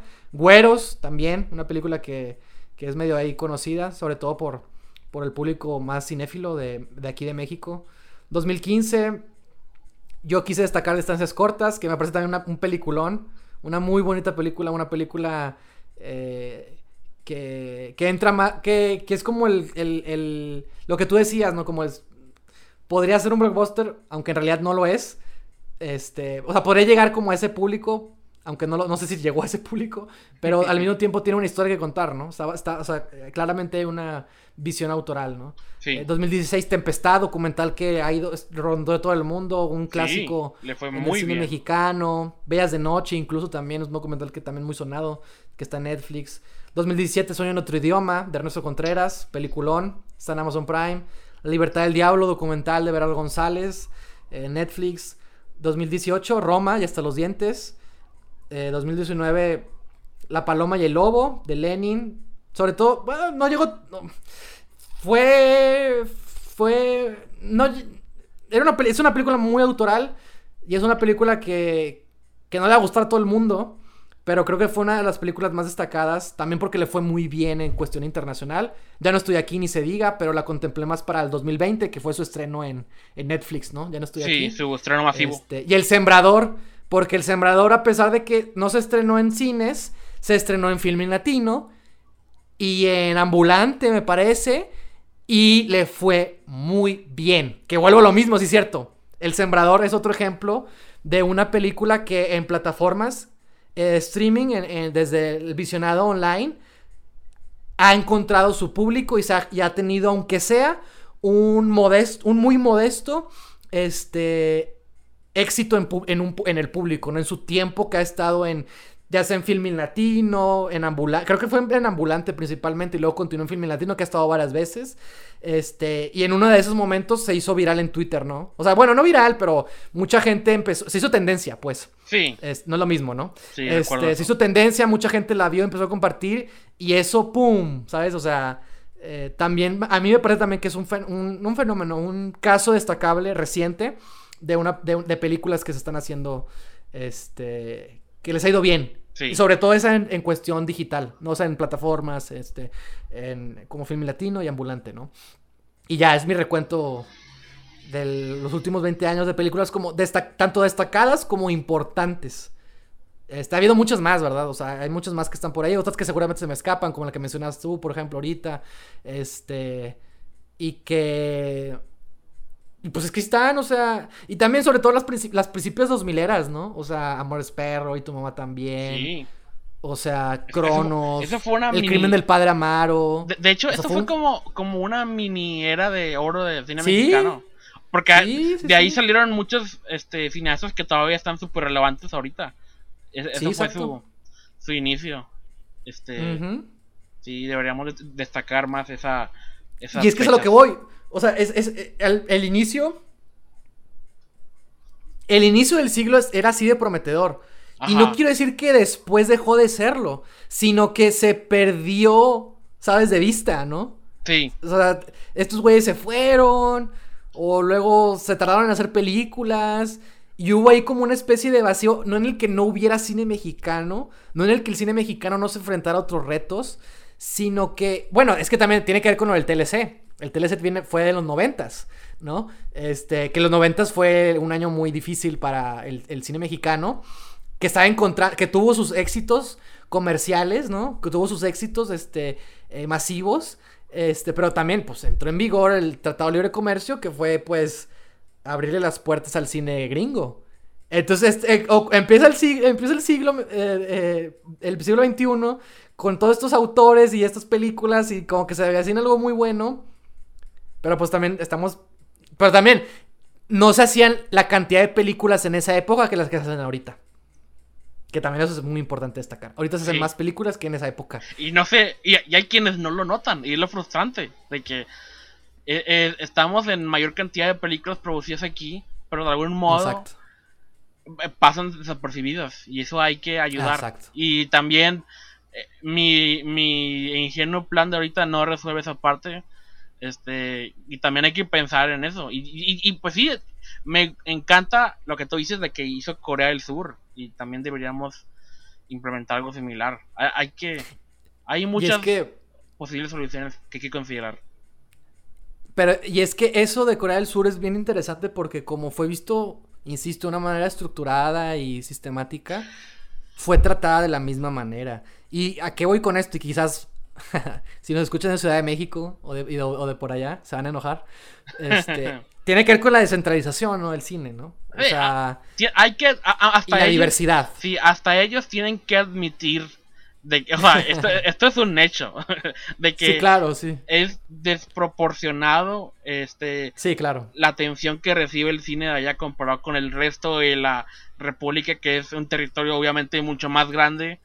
Claro. Este, pero este allá por ser la capital del país y no y, y por ser también la capital de las producciones comerciales del país, este, claro, se llevan todo la atención. Y, no, y es que como ya está todo, allá ellos sí saben cómo hacerle. Así es.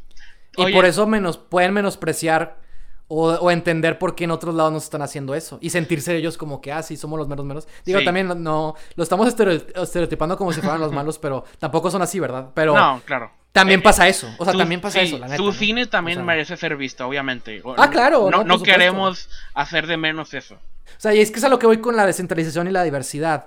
Hay más historias que contar y que nos están contando y que quizás se están perdiendo por lo mismo. Entonces, este, ahí entra la importancia. Pero lo que voy con lo de Corea del Sur es que ellos. Es que, por ejemplo, eh, aquí en México tenemos dos de las escuelas de cine más importantes, no solo de México, sino de nivel Latinoamérica. Y también nos estamos quejando de algo que es muy válido y que, y sobre todo porque nosotros nos dedicamos o nos preocupa o tenemos que ver con el medio, pero hay países de Centroamérica y Latinoamérica que no tienen industria. Están peor que nosotros. Escuelas. Sí.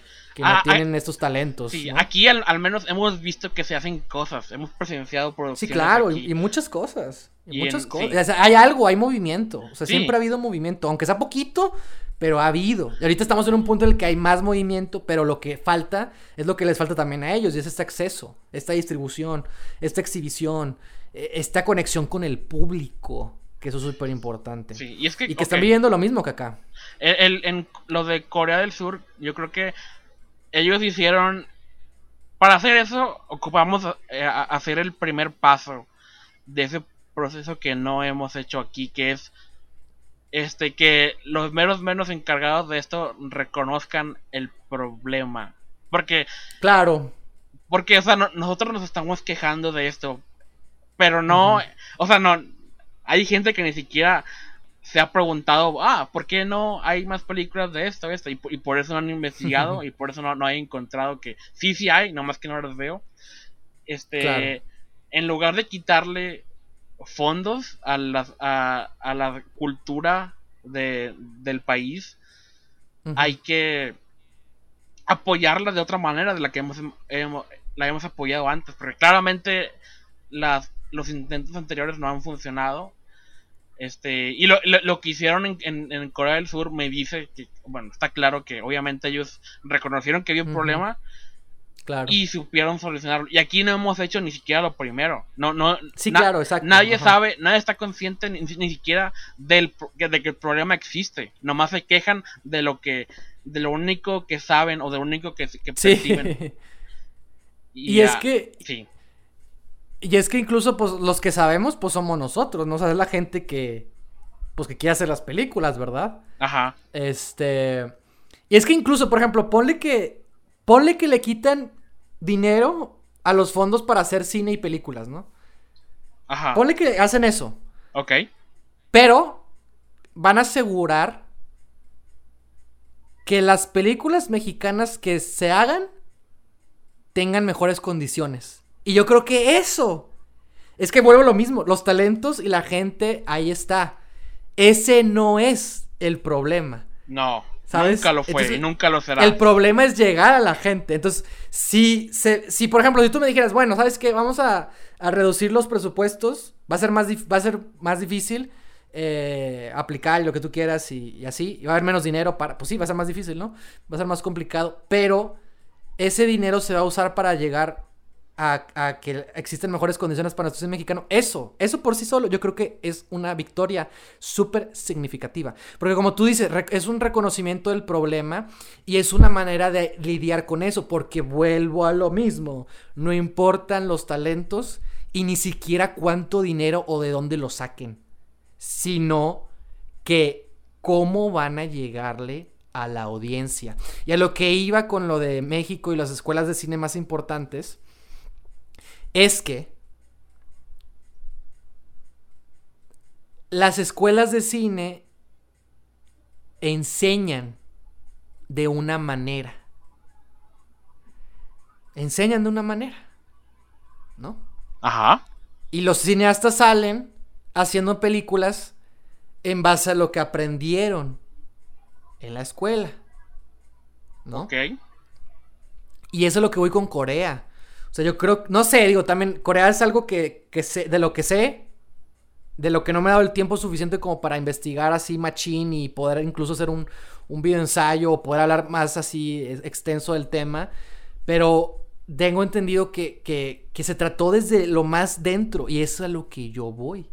O sea, empezaron desde abajo. ¿Y cómo es la manera de empezar desde abajo? Pues desde las escuelas, desde la formación misma, desde los talentos que estaban ahí, ¿sabes? O sea, ¿cómo vas a cómo vas a crear esa industria si no sabes quién y cómo son o qué quieren hacer estos talentos, ¿no? O sea, y es que es a lo que yo voy. Cuando, y es algo que pasa y que también es como una es como un chiste, no es como irme de un meme, ¿no? Que que los del CCC y los del CUEC, o sea, ya te la sabes, ¿no? De, Sí. de qué van sus películas o, o siguen ciertas cosas, ¿no? O, o, dice- o- sea, y por eso lo de la descentralización y la diversidad. No porque no sea válido que... No, no porque sean menos válidas sus historias, sino porque hay otras historias que no están siendo consideradas. sí, están Que no tienen el acaparando acceso para llegar. el cine y la cartelera. Y hay que hacer Exacto. espacio a otras regiones del país. que Reconocer que hay más. tienen. Reconocer Sí, que hay más, sí. hay maneras de hacer De nuevo, cine. reconocer que hay un problema. Es el primer Exacto. paso. Y aún no hemos hecho ni eso. Porque la mayoría no, no está enterado de que hay cine que no está viendo porque no sabe que existe. Claro. Así es. Y por la distribución, obviamente, ¿no? Que es lo que decía También, Patricio Guzmán. ¿no? también, que es, creo que es, pero eso es un síntoma del problema, no, no la, no la raíz del Que, problema. que, que de hecho, ah, supiste, ¿no? Que abrieron un nuevo cine. ¿Cómo que abrieron un nuevo cine? Hay una nueva cadena de cine, Cinedot, que abrió Ah, sí. en Ciudad de México. Ok. Y que, y que le está apostando a ser la tercera cadena de cine. Eh, pues más pues sí, pues nada más hay dos. pues sí, no, obviamente, pues la tercera cadena más importante, ¿no? Pues, pues nada más, porque nomás hay dos, entonces este, nomás serían tres, pues. Pues Eh, se buena llama suerte. Cinedot. Espero que sean mejor Y- que Cinemex, que no va a ser Es que muy esa- difícil, porque Cinemex que esa- apesta en cuanto a tratamiento de salas, pero ya no voy a empezar con eso. Continúa. Es que es a lo que voy, que ellos están, según dicen, que están buscando una experiencia más de que sea todo por celular para evitarte filas. Este, que buscan que en una misma fila puedas hacer la taquilla y comprar lo que sea que quieras comprar ahí y que todo sea, insisto, a través de tu celular, ¿no? O sea, como que están, como que están apostándolo en público joven, a un público que se guía por esto. Y según lo que dijeron cuando recién están empezando, porque están empezando apenas ahorita, era que iban a empezar en Ciudad de México con ciertos lugares, sobre todo de cines que ya no, ya no van a funcionar. Este, y que que según ellos le iban a dar más oportunidad a cine mexicano, ¿no? Entonces, este... Ya veremos. Que haya competencia siempre es bueno y siempre ayuda. Sí, la competencia y, mejora el mercado y da más opciones al cliente. Y si estos güeyes reconocen y ven esto, podrían ser un aliado importante. No va a ser la solución. No va a ser la solución. Porque no sabemos ni cómo le va a ir a esta cadena de cine, para empezar. Es un proyecto nuevo, pero si puede saber distinguirse y puede reconocer ciertas cuestiones y cosas, no sé, es algo, creo que es algo bueno, ¿no? O sea, creo que es algo bueno, creo que puede ser, creo que puede ser algo bueno. Más que es algo bueno, creo que puede ser, puede significar algo bueno. Porque volvemos a lo mismo. Eh, trata, se trata de acceso y se trata de acceso porque falta espacio. Entonces, que existen más espacios aunque sea incluso comunitarios, o sea, aunque sean incluso alternativos, o sea, pero que la gente sepa que puede ir y que puede encontrar.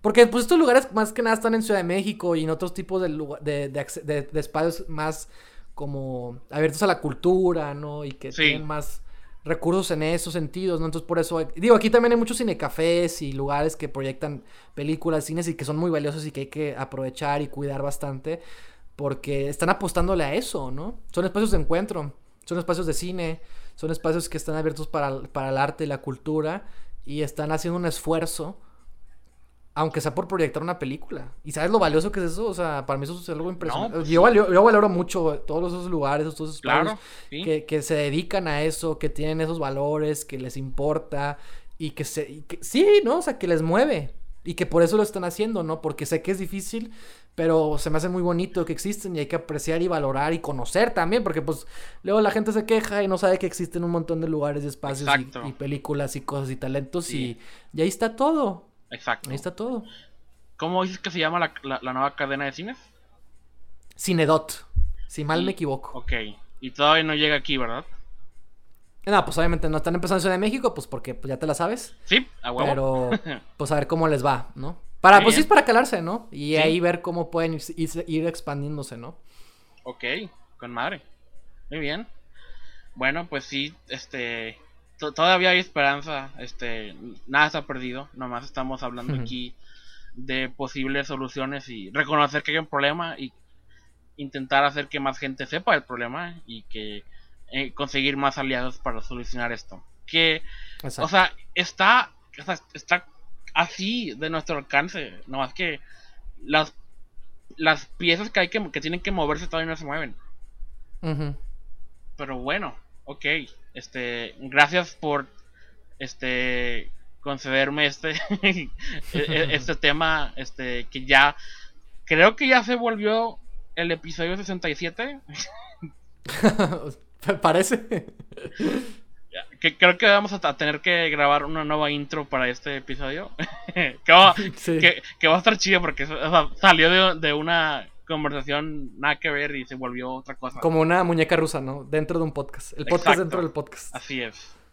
Este, me, me, parece bien. Entonces, de nuevo, gracias por este al menos este considerar mi idea y ayudarme a mejorarla y también proponer tus propias ideas y, y seguir hablando conmigo de este tema que del, que nunca vamos a tener que nunca vamos a terminar de hablar, pero ahí seguiremos y seguiremos y seguiremos hasta que ya se no un, un, proyecto muy interesante que, que toca un poco de lo mismo. Oh, sí. Tú hablaste de, de la Ciudad de México en blanco y negro y digamos que he visto mucho de eso últimamente. Ese fue un tease para lo que sigue. Pero bueno. ya veremos.